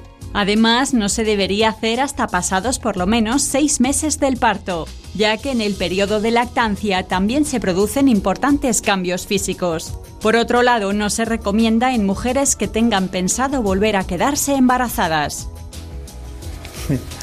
Bueno, eh, ya lo hemos oído, el embarazo y la, y la abdominoplastia cabalgan juntas en algunas ocasiones, pero siempre teniendo en cuenta. Usted dice que no a muchas mujeres cuando vienen a, a operarse, que ellas ya han decidido algo y usted les dice, mira, no te lo recomiendo por esto, por lo otro. Sí. Yo Sí, es que y creo es que es más mejor importante en cirujano nuestra plástico profesión. el que dice que no que el que dice a todo que sí.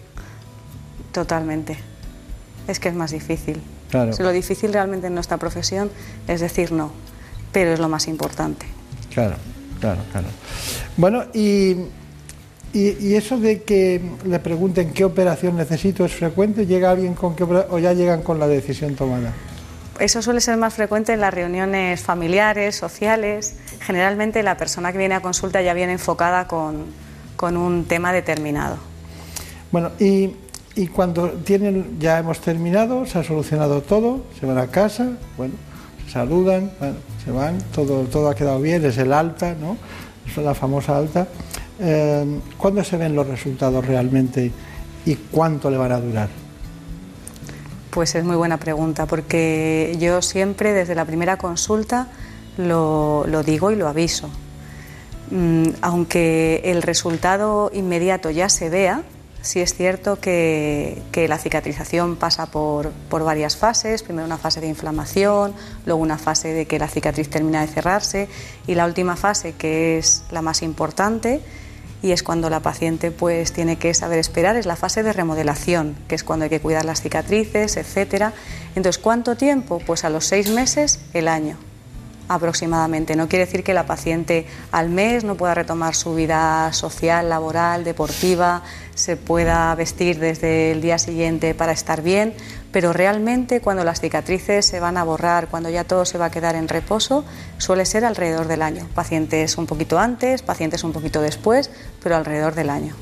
Está bien, está bien. Bueno, eh, hay, muchas, eh, hay muchas cuestiones que podemos tratar, ¿no? Pero, ¿cuál es la operación que más le gusta hacer de todas? A mí me gusta mucho la cirugía mamaria. Me gusta mucho. porque desde mi formación y demás siempre he estado muy vinculada a la mama, tanto desde el punto de vista reparador, en La Paz, pues tratando la reparación, la reconstrucción de la mama por cáncer de mama, fundamentalmente. Y en cirugía estética, pues quizá por eso también me he vinculado mucho a la cirugía estética mamaria. Claro. Así que quizás sea esa, dentro de que toda la cirugía estética es muy bonita, pero quizá Claro. pues yo siempre tiro mucho por, por la mama. ¿Ha notado, eh, por ejemplo, una abdominoplastia? ¿no? Cuando hay un cáncer de mama y hacen ustedes una reconstrucción, la, la mujer está feliz y contenta, ¿no? Pero cuando hace una abdominoplastia, antes estaba muy bien, luego está mal. Y lo- ¿No nota algunas depresiones, angustias, ansiedades cuando el resultado no es exactamente lo que ellas pensaban? Es que es lo más difícil en cirugía plástica y sobre todo en cirugía estética. Es muy importante, mm, ya decía antes, desde la primera consulta, el intentar equiparar, antes de operar, lo que es la expectativa del paciente al objetivo o resultado que nosotros podemos conseguir. Es muy importante que la paciente entre a quirófano con una expectativa realista, con resultados eh, conseguibles, con resultados objetivos, porque si la paciente entra en quirófano pensando que va a salir de una determinada manera y luego eso no se cumple, ahí puede haber problemas muy serios. Claro. Cuando usted, cuando usted eh, opera de, de forma privada, ¿en qué hospital opera? Yo opero ya desde hace muchos años en el hospital Nisa, Nisa Vitas, Pardo de Aravaca. Claro, en, en Aravaca. Sí, Está bien, está bien. Porque en, en el sector público no se pueden, no se hacen todas las intervenciones de cirugía plástica, ¿no? ¿O sí? Claro, en la sanidad pública lo que hacemos es cirugía reparadora, cirugía reconstructiva, de la cabeza a los pies, desde Sí, cabeza y cuello. lo necesario. Exactamente, miembro superior, miembro inferior, pero el sistema sanitario, como es lógico, no cubre la cirugía estética. Entonces, todas las intervenciones de cirugía estética lo hacemos en el sector privado. Claro. Bueno, pues estamos encantados de, de, volverla a tener con nosotros, doctora Marta García Redondo, ha sido un placer. Igualmente. Conozco muy bien su departamento, ese día no estaba usted, y, y me, me, me, parece que trabaja mucho y bien, mucho y bien. Muchas gracias. En cirugía reparada. De recuerdos a los compañeros. Muchas gracias, y al director, de, ¿no? tu parte. Pues nada, que muchas se gracias. van a alegrar. Hasta pronto. En buenas manos. Las humedades causan graves problemas respiratorios, alergias y dolores musculares. No pongas en riesgo tu salud y acaba con ellas para siempre. Ponte en manos de Murprotec. Pide tu diagnóstico gratuito, personalizado sin compromiso y con una garantía de hasta 30 años. Contacta en el 930 1130 o en murprotec.es. Para tu tranquilidad, Murprotec. Garantía de calidad. Onda Cero. 30 años viajando con Estereiros. Recuerdo mi primer viaje a París. Cuánto tiempo y cuántos aviones he cogido desde entonces para conocer otros continentes. Renuncias a mucho. Te pierdes momentos con tu familia, con tu gente. Pero cada viaje te enseña a valorar y a conocerte. Si tuviera que elegir, volvería a elegir vivir viajando sin duda. Porque los viajeros tenemos la seguridad de que tenemos dos vidas. Gente viajera. 30 años con Estereiros y su equipo. Los mejores profesionales de la información turística. Te mereces esta radio. Onda Cero. Tu radio. Donde Alsina conseguimos entrevistas imposibles. Vamos a felicitar el cumpleaños a Mickey Mouse. ¡Uh! ¿Cuánto cumple? 91. Oye. Es un hombre que ha roto su cadena de frío para concedernos esta entrevista. Se llama Walt Disney. Buenos días, señor Disney. Buenos días, Asina. Perdone que estoy cogiendo la postura en la silla, ¿eh? Gualdomero. Gualdomero Disney. Atravesamos la grieta espacio-temporal. Con nosotros, don Francisco de Goya. Francisco de Goyo. Pero eh, usted siempre se le ha conocido como Goya. Lo que pasa es que yo ya era inclusivo, entonces dudé si llamarme de Goye, de Goya, de Goyo, y al final dije pues De Galle. arroba. Francisco de Goya arroba. Le va a ir el cuadro en firma. Muy bien. De lunes a viernes, de 6 a 12 y media de la mañana, más de uno. Donde Alsina. Te mereces esta radio. Onda Cero. Tu radio. Cada noche pasan por el transistor las voces del deporte. Jorge Garbajosa, buenas noches. ¿Qué tal? Muy buenas noches. Seleccionador Sergio Escariolo, buenas noches. buenas noches. Pau Gasol, muy buenas noches. Serra, ¿cómo estás? Pamplona nació un equipo ciclista que creó José Miguel Echavarri. Muy buenas noches. Perico Delgado. Espera, que tengo a Miguel Indurain. Miguel. Sí, buenas noches. Excelentísimo señor campeón del mundo de Moto 2, Alex Márquez. Noche larga y divertida, supongo, ¿no? Había que celebrarlo. No sé qué estará haciendo Feliciano López ahora. Felope. ¿Qué tal? Buenas noches. El Transistor, programa deportivo de referencia. De lunes a viernes a las once y media y los fines de semana a las once. Con José Ramón de la Morena. Te mereces esta radio. Onda Cero. Tu radio.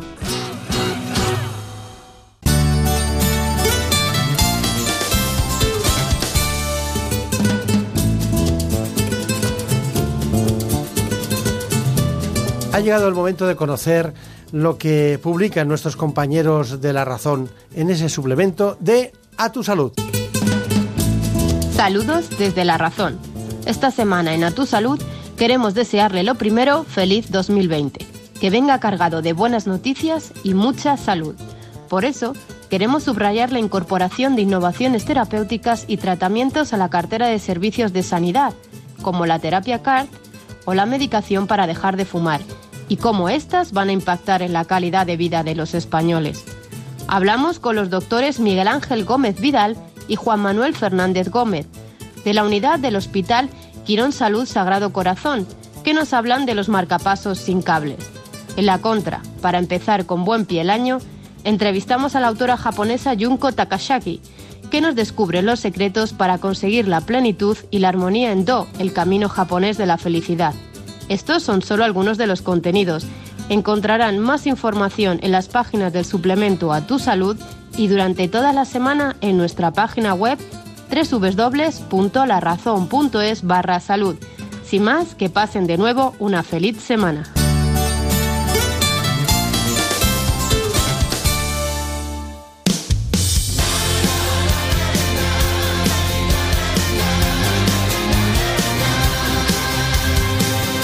Could you be a teenage idol? Could you be a movie star? When I turn on my TV, will you smile and wave at me, telling Oprah who you are? Entre David Fernández y Marta López Llorente hoy llevamos una música que parece que estamos trabajando a uña de caballo. Mm. Como decía aquel director de este programa hace muchos años, trabajar a uña de caballo es darse prisa. Lo que dicen los catalanes, number dancing.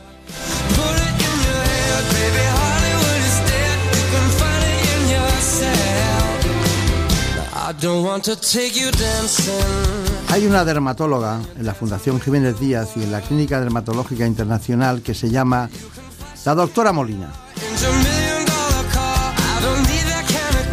Trepidante, trabajadora, investigadora, vanguardista, una mujer para este tiempo. Así que vamos a ver si nos arregla ese envejecimiento de la piel. Ella nos contará los factores que determinan por qué envejece la piel. Hábitos de vida, sol, contaminación, tabaco. Nos lo cuenta enseguida. Mientras, les invito a que conozcan estos asuntos que enmarcan el concepto de envejecimiento en dermatología.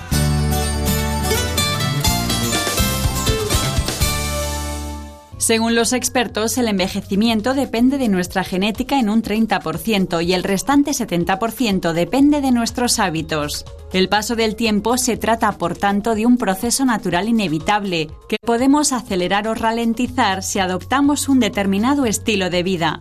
Entre las medidas que podemos tomar para retrasar el envejecimiento están cuidar la alimentación, descansar de forma adecuada, mantenernos activos física y mentalmente y tener una actitud positiva ante la vida y el propio envejecimiento.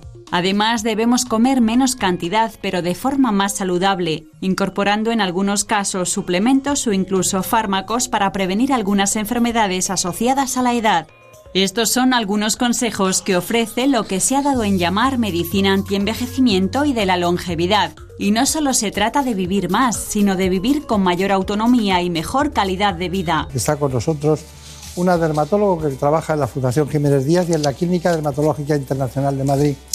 Eh, lo cierto es que me gustaría mucho que se olvidaran de su carnet de identidad, porque hoy vamos a hablar del envejecimiento. Así que, doctora Ana María Molina, qué bien eso de, de dejar el carnet de identidad, ¿no? Porque tenemos tanta, una edad genética, una biológica, la del carnet de identidad. Eh, ¿Qué diferencia hay entre ellas? Pues mira, sabes que el otro día leía dos noticias que me llamaron bastante la atención. De hecho, estuve leyendo que la OMS clasifica la juventud como la edad comprendida entre los 17 y los 20 años.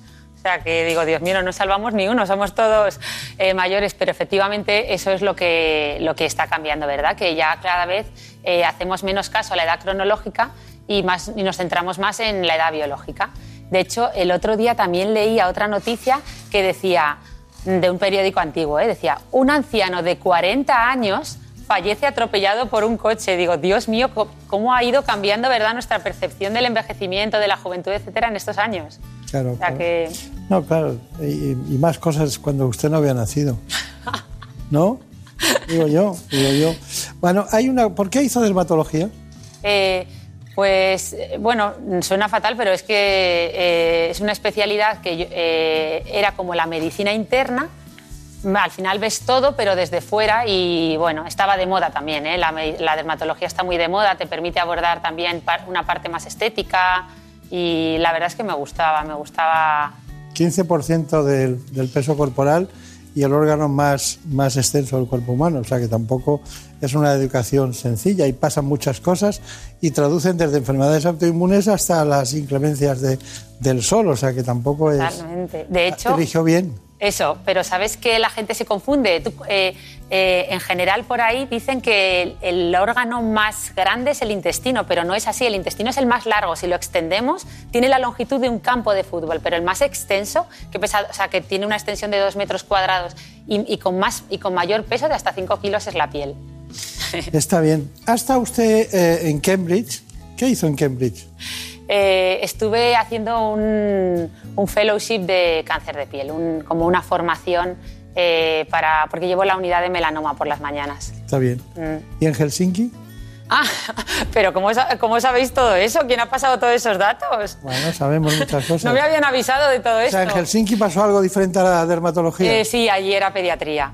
Mm. Tenemos, todos tenemos un poquito también de pediatras dentro, ¿verdad? Yo me acuerdo cuando elegíamos el MIR que veías a la gente que cuando, cuando de- alguien decía cogía una plaza de pediatría, todo el mundo bajaba la cabeza para tachar, porque todo el mundo en algún momento de su lista tenía la pediatría. Bueno, la verdad es que es la medicina interna de los niños. Claro, o sea que- claro. Bueno, ¿y en California? Y en California, Francisco? dermatopatología. En California, mirando al microscopio con los genes, las células, todo a nivel muy molecular de investigación. Todo el mundo tiene que hacer un poquito de investigación, ¿verdad? A lo largo de su Sí, carrera. es verdad. Tengo aquí anotado el Memorial Sloan Center eh, Sí. de, de Nueva York. De Nueva York, sí, aquello fue lo más...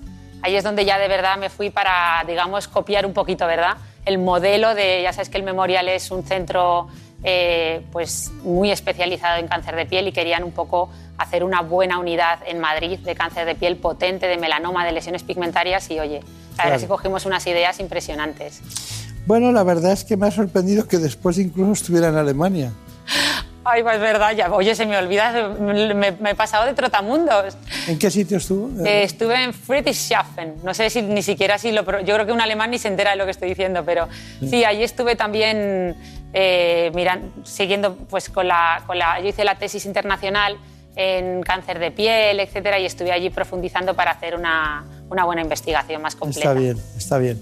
Bueno, pues eh, bueno, con ese currículum eh, la podemos tener ahora, tenemos la suerte de tenerla en el centro de Madrid, en la Fundación Jiménez Díaz. Ha dicho usted por la mañana esa vieja tradición de que luego siempre hay una consulta por las tardes en la que veo que se le, le gusta mucho el envejecimiento de la piel. ¿no? Eh, ¿Cuáles son los grandes, los, los- los grandes elementos que hacen que una piel se vuelva vieja?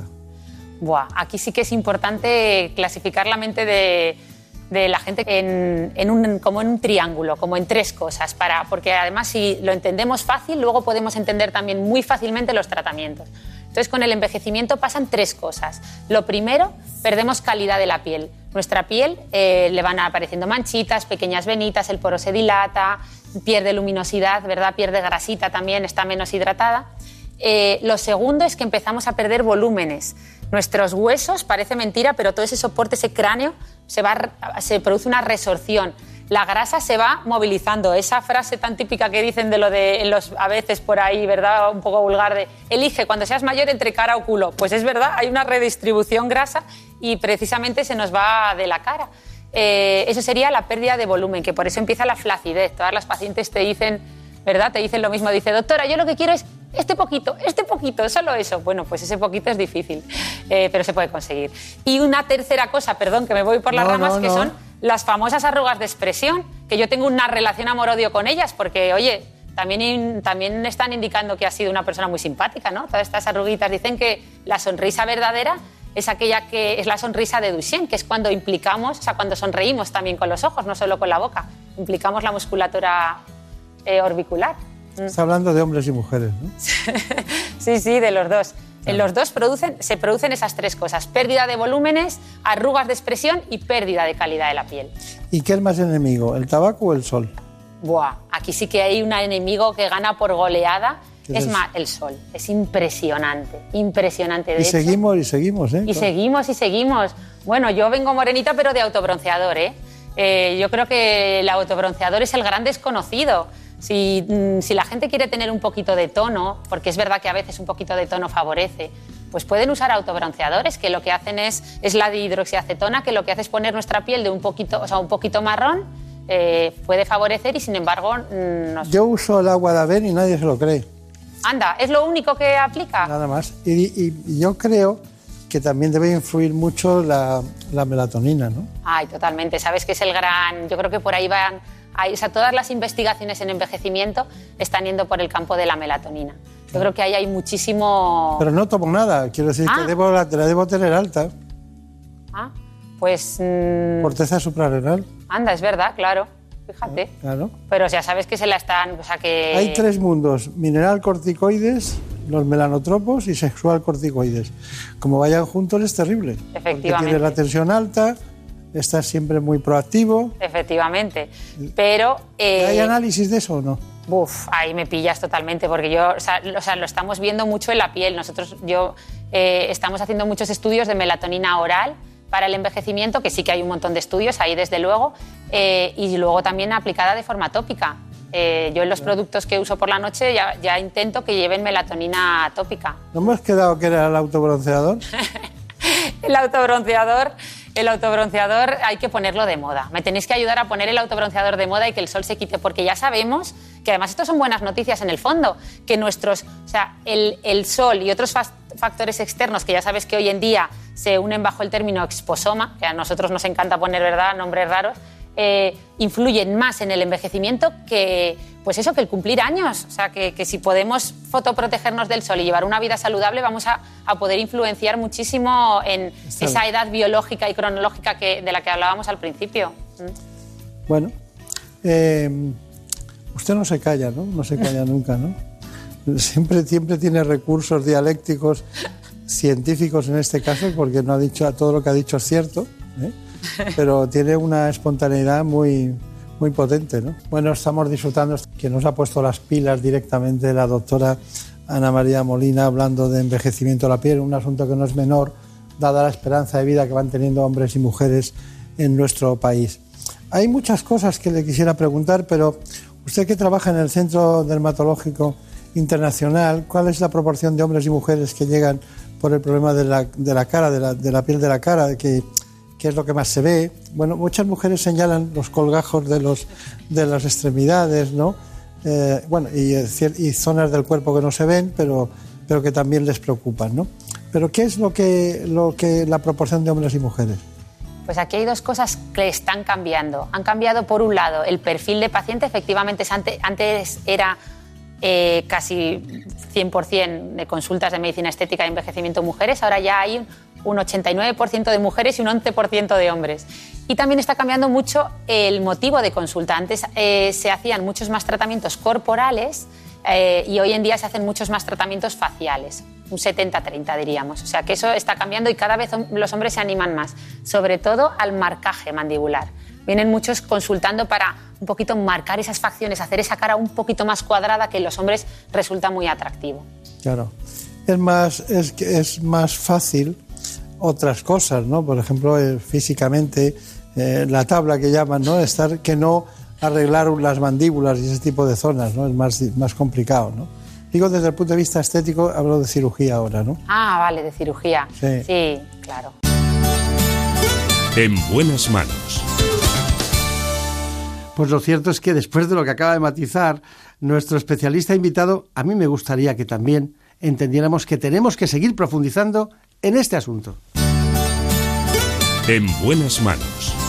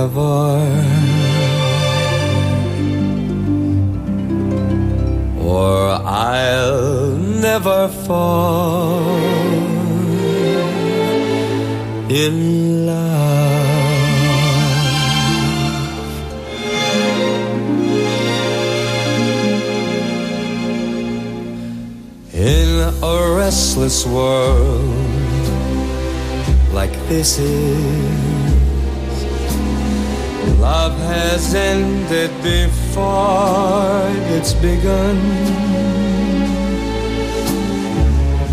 And too many moonlight kisses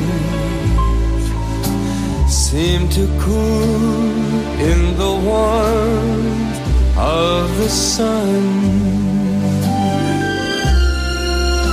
When I give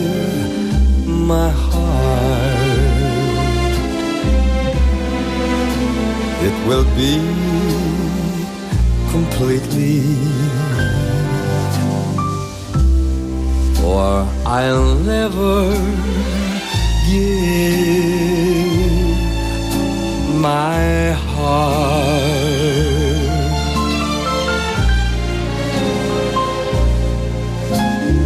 And the moment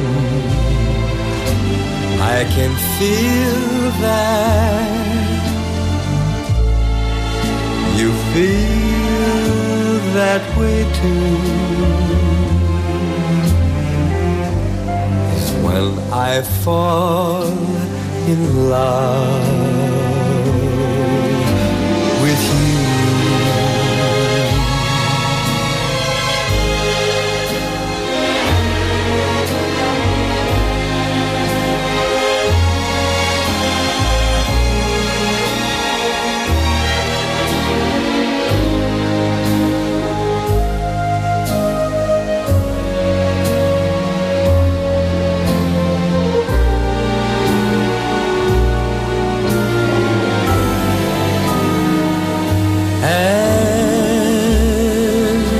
moment I can feel that you feel that way too.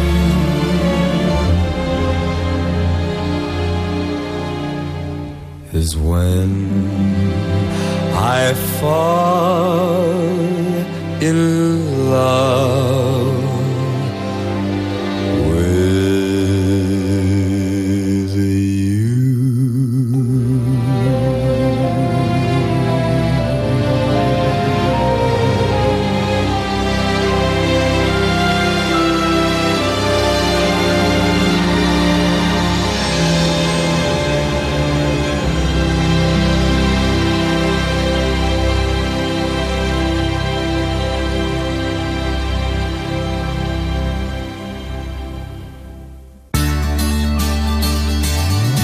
buenas manos. El programa de salud de Onda Cero. Dirige y presenta el doctor Bartolomé Beltrán. Vamos a ver, el proceso de envejecimiento tiene unas fases. Hay unas, unas fases de unas venitas, unas manchas, ¿no? Al principio, ¿cómo evoluciona eso? Claro, pues un poquito va todo a la vez, pero en esos tres grupos. Entonces, eh, ya se ha demostrado que lo que más influye de esos tres factores que hemos hablado antes, de pérdida de volúmenes, arrugas de expresión y de pérdida de calidad de la piel, ya se ha demostrado que lo que más influye y lo que más rentable nos va a resultar si queremos hacer un tratamiento es tratar calidad de la piel. Es decir, hay un estudio eh, científico en el que cogen a mujeres y les, y les retocan con Photoshop. En una foto les retocan, digamos, calidad de la piel, como si se hubiera puesto maquillaje. En otra le retocan volúmenes, como si le hubieran infiltrado algún relleno o repuesto esa grasita perdida. Y en la otra le retocan arrugas, como si se hubiera puesto un poquito de toxina botulínica para suavizar la expresión. Bueno, pues todo el mundo, eh, el 90% de- los que observan esas fotos la perciben más bella, esas pacientes en donde se ha retocado la, la calidad de la piel. Por eso el maquillaje triunfa tanto. ¿Sabes qué dicen, eso que dicen por ahí a veces de que los hombres a veces nos dicen, cariño, estás más guapa sin maquillaje? Pues ya se sabe que no es así. La ciencia ha demostrado que tanto hombres como mujeres eh, percibimos eh, más atractivas a las personas maquilladas. No, no, pero eso no es una verdad científica que dice el hombre, eso es una manera, un piropo encubierto, ¿no? Es verdad. Claro, dicen Es verdad, porque- qué bueno. Sí, claro, eso es así, pero bueno, hay más cosas. Eh, de los tres factores, ¿cuáles son los que más influyen precisamente en la percepción del envejecimiento que observamos? Eso, eso, lo que decíamos, sobre todo la calidad de la piel. Si podemos conseguir, de hecho, además para la paciente va a ser la mejor forma de empezar, de introducirse en, esa mejoría estética, porque son tratamientos normalmente que hacemos para mejorar la calidad de la piel, pues más sencillos eh, y que lo que hacen es borrar manchitas, borrar esas pequeñas venitas, mejorar esa, esa luminosidad de la piel. Lo pueden hacer incluso a veces simplemente con dermocosmética. Entonces, yo creo que hay que empezar por ahí siempre. eh, Bien, la doctora Ana María Molina está con nosotros hoy, nos acompaña con mucho entusiasmo intentando defender lo que podemos hacer para mejorar estos años que van pasando cuando antes, en estas edades que hoy se jubila la gente, pues antes prácticamente se dejaba de, de actuar. Pero claro, hoy los sustitutos de lo que es eh, la función de las hormonas, de la función ovárica, aparecen por todos los lugares para mantener la piel en su conjunto en perfecto estado. Yo me gustaría preguntarle a la doctora Ana María Molina, que trabaja en la Clínica de Dermatología Internacional, una cosa y es que eh, si tuviera que salvar un producto, un producto, estoy hablando de composición, ¿eh? Eh, ¿qué salvaría? ¿El voltios, el ácido retinoico, la mesoterapia o al- alguna técnica de peeling químico? ¿Qué es lo que salvaría uno solo? O uno solo no pueden ser dos, ¿no? Tiene No. que ser uno. No, pues yo creo Que metería el ácido retinoico y la toxina botulínica. Claro, ¿cómo lo sabe? Claro, efectivamente. Claro. Justo, salvaría ácido retinoico y toxina botulínica. La quimiodenervación con toxina botulínica hoy en día es la técnica estética más realizada en todo el mundo y con mayor satisfacción por parte de los pacientes. Y luego, obviamente, en dermocosmética, el agente, o sea, el principio activo por excelencia que mayor eficacia ha demostrado para prevenir el envejecimiento es eh, los retinoides. Mm, Los retinoides. Es Eh. En realidad hidratan desde dentro, ¿no? Sí, eh, favorecen ese recambio cutáneo que se va perdiendo. Normalmente una piel joven se recambia por completo la última capa de la piel, que es la visible, la epidermis, en unos 30 días. Pues ese recambio, esa forma natural eh, y tan inteligente de, de regenerarse que tiene la piel se va atrofiando y los retinoides nos ayudan mucho con ello. Y además yo siempre se lo explico a las pacientes que es como poner a la piel a hacer deporte. Entonces, si empezamos en etapas jóvenes y conseguimos que ayudar a la piel a que esté como más activa, renovándose, al final no da tiempo a formar tantas arruguitas, tantas manchas, la piel se ve más luminosa porque es una piel eh, más fina, más sana. Ya. O sea que, ¿Y el láser de rejuvenecimiento lo, lo- lo- lo usan ustedes? sí, de, el láser se obtienen resultados espectaculares. Sí que es cierto que hay una, hay, una, tecnología muy parecida al láser que no lo es, que es la famosa luz intensa pulsada, porque el láser normalmente es una luz coherente que va contra un pigmento, pues la melanina o la hemoglobina de la piel, el color marrón, porque ya sabemos que el color de la piel viene determinado por tres pigmentos, el, el negro de la melanina, el rojo de la hemoglobina y el amarillo de los carotenoides. Entonces, la luz pulsada es una luz divergente que no solo, digamos, ataca a uno de esos pigmentos, sino que es capaz de atacar a la melanina, un poquito a la hemoglobina. Entonces hace un efecto goma de borrar, que decimos a veces nosotros, que da mucha luz. eh, a los pacientes les gusta y mejora mucho el envejecimiento y yo creo que es uno de los tratamientos más parecidos al láser y más demandados. Está bien. Bueno, hemos estudiado este asunto, los factores eh, que influyen y hemos llegado a esta conclusión. La piel es el órgano en el que es más visible la edad. Es a partir de los 25 años cuando empiezan a manifestarse los primeros signos de envejecimiento. Los cambios más evidentes son la pérdida de volumen y elasticidad de la piel y la aparición de manchas y arrugas. Esto se debe a una serie de factores. Es lo que se llama el exposoma. El exposoma es todo ese conjunto de factores externos, principalmente la radiación ultravioleta, la contaminación ambiental, el estrés, que han demostrado tener un impacto en el envejecimiento de la piel mucho mayor incluso que el paso de los años. Por lo tanto, ciertos hábitos como llevar una vida saludable, usar protector solar e hidratarse son claves para nuestra piel. Y además podemos recurrir a tratamientos cosméticos y médico-estéticos, siempre asesorados por un especialista. Nosotros recomendamos comenzar a cuidar nuestra piel normalmente en torno a los 30 años con una buena rutina cosmética que haya demostrado eficacia frente al envejecimiento. Posteriormente, en torno a los 40 años, podemos comenzar a realizar algún tratamiento estético de rejuvenecimiento facial. Gracias a estos cuidados podemos retrasar o incluso evitar que la piel revele nuestra edad. Bueno, eso de evitar que la piel revele nuestra edad, ¿eh? eso está muy bien. Bueno, tenemos un reportaje, es una mujer de 70 años en la Clínica de Dermatología Internacional y hemos acudido allí para ver cómo trabaja la doctora Molina. Esta paciente acudió a nuestras consultas porque quería verse mejor. En su caso propusimos una serie de tratamientos de rejuvenecimiento facial y lo ideal siempre es combinar eh, técnicas. En su caso vamos a realizar una luz pulsada para mejorar calidad de la piel y además vamos a realizar una infiltración con sustancias que son capaces de estimular la formación de colágeno y mejorar toda esta zona. El primero de los tratamientos consiste en aplicar una luz por toda la cara que tiene un triple efecto. Por un lado va a mejorar todas las manchas que tiene la paciente, también los pequeños vasos sanguíneos dilatados y el mejor de todos, va a hacer un efecto flash en cuanto a luminosidad y la paciente se va a ver mucho mejor. El segundo de los tratamientos consiste en infiltrar una sustancia de relleno, que es la hidroxiapatita cálcica, que no solo va a aportar volumen, sino que además va a hacer un efecto redensificador, de forma que al cabo de unos meses la paciente va a notar cómo su óvalo facial está mucho más definido.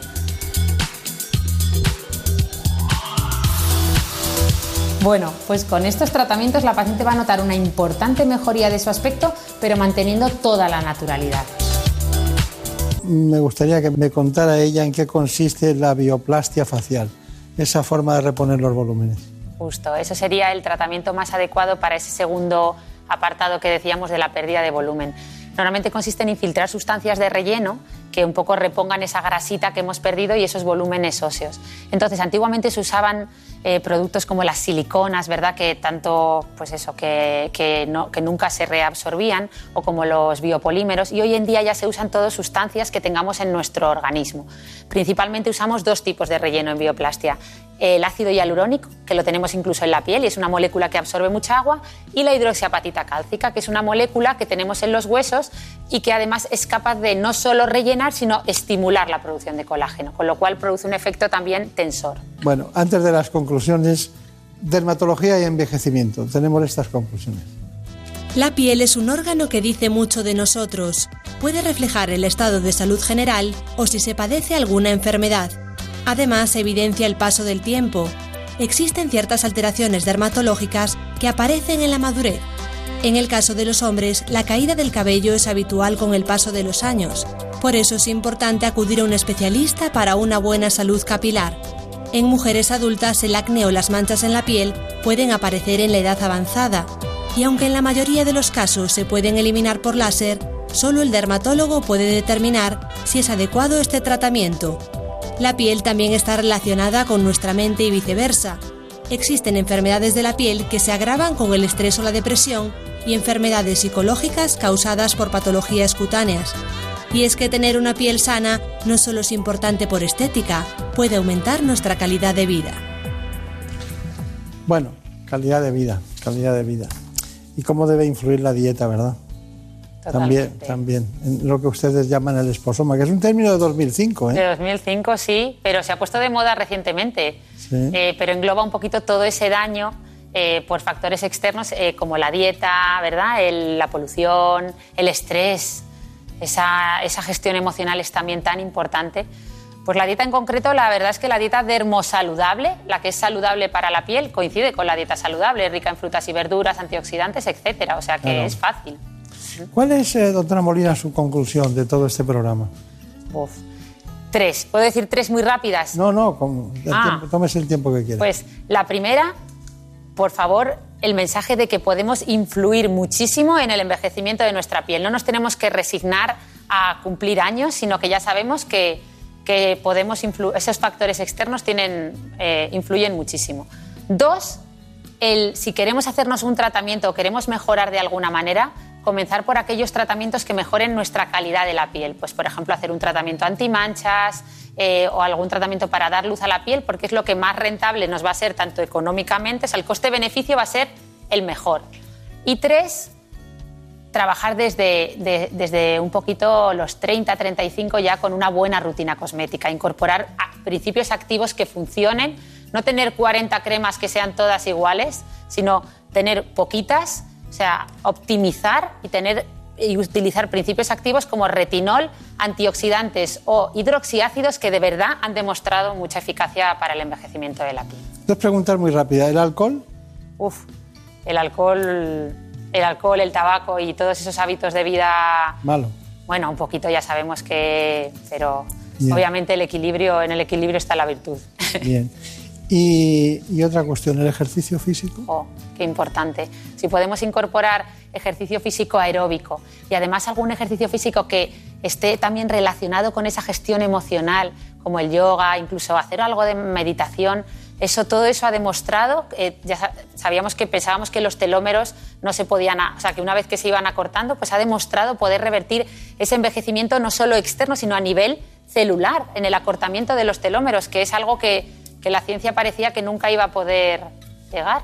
Bueno, es increíble, pero hemos dado un repaso general por todo. Ahora podríamos matizar muchísimas cuestiones con usted, pero para eso ya se lo preguntaremos en la consulta. Muchísimas gracias, mucha suerte y que sea muy feliz. Qué muy bien, lo mismo digo, gracias. En buenas manos. El programa de salud de Onda Cero. Como el perro y el gato, un programa para todas las edades y para todos los amantes de los animales. Un programa sin fronteras. Buenas tardes, Mencía.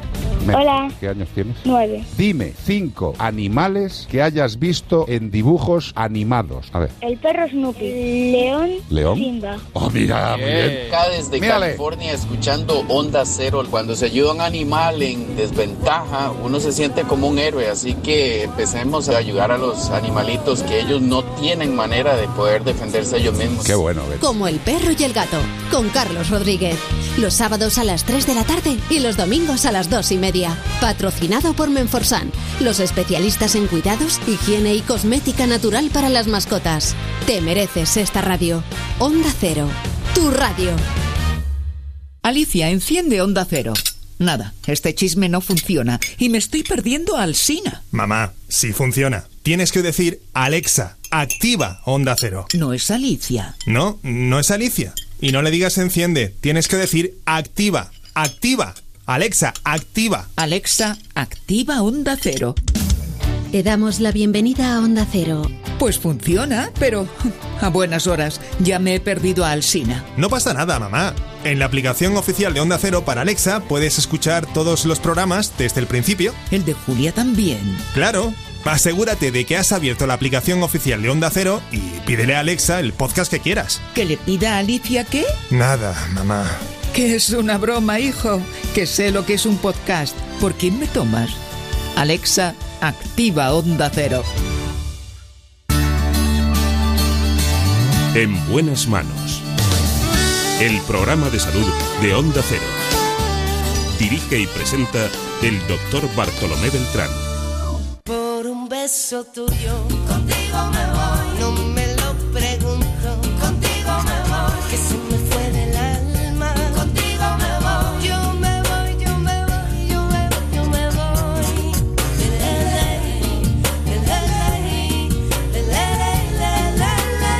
En la producción estuvo Marta López Llorente. Por un beso tuyo me quedé en silencio cuando sin remedio te sentí besar. Como por un beso tuyo el amor a En la realización del espacio, magníficamente como siempre, David Fernández. Se enreda el tiempo mojando los sueños y tu boca loca me quiso engañar. Por un beso tuyo ya no Les espero a las 9 de la mañana en la sexta. En ese espacio que realizamos de salud, que se conoce como ¿Qué me pasa, doctor?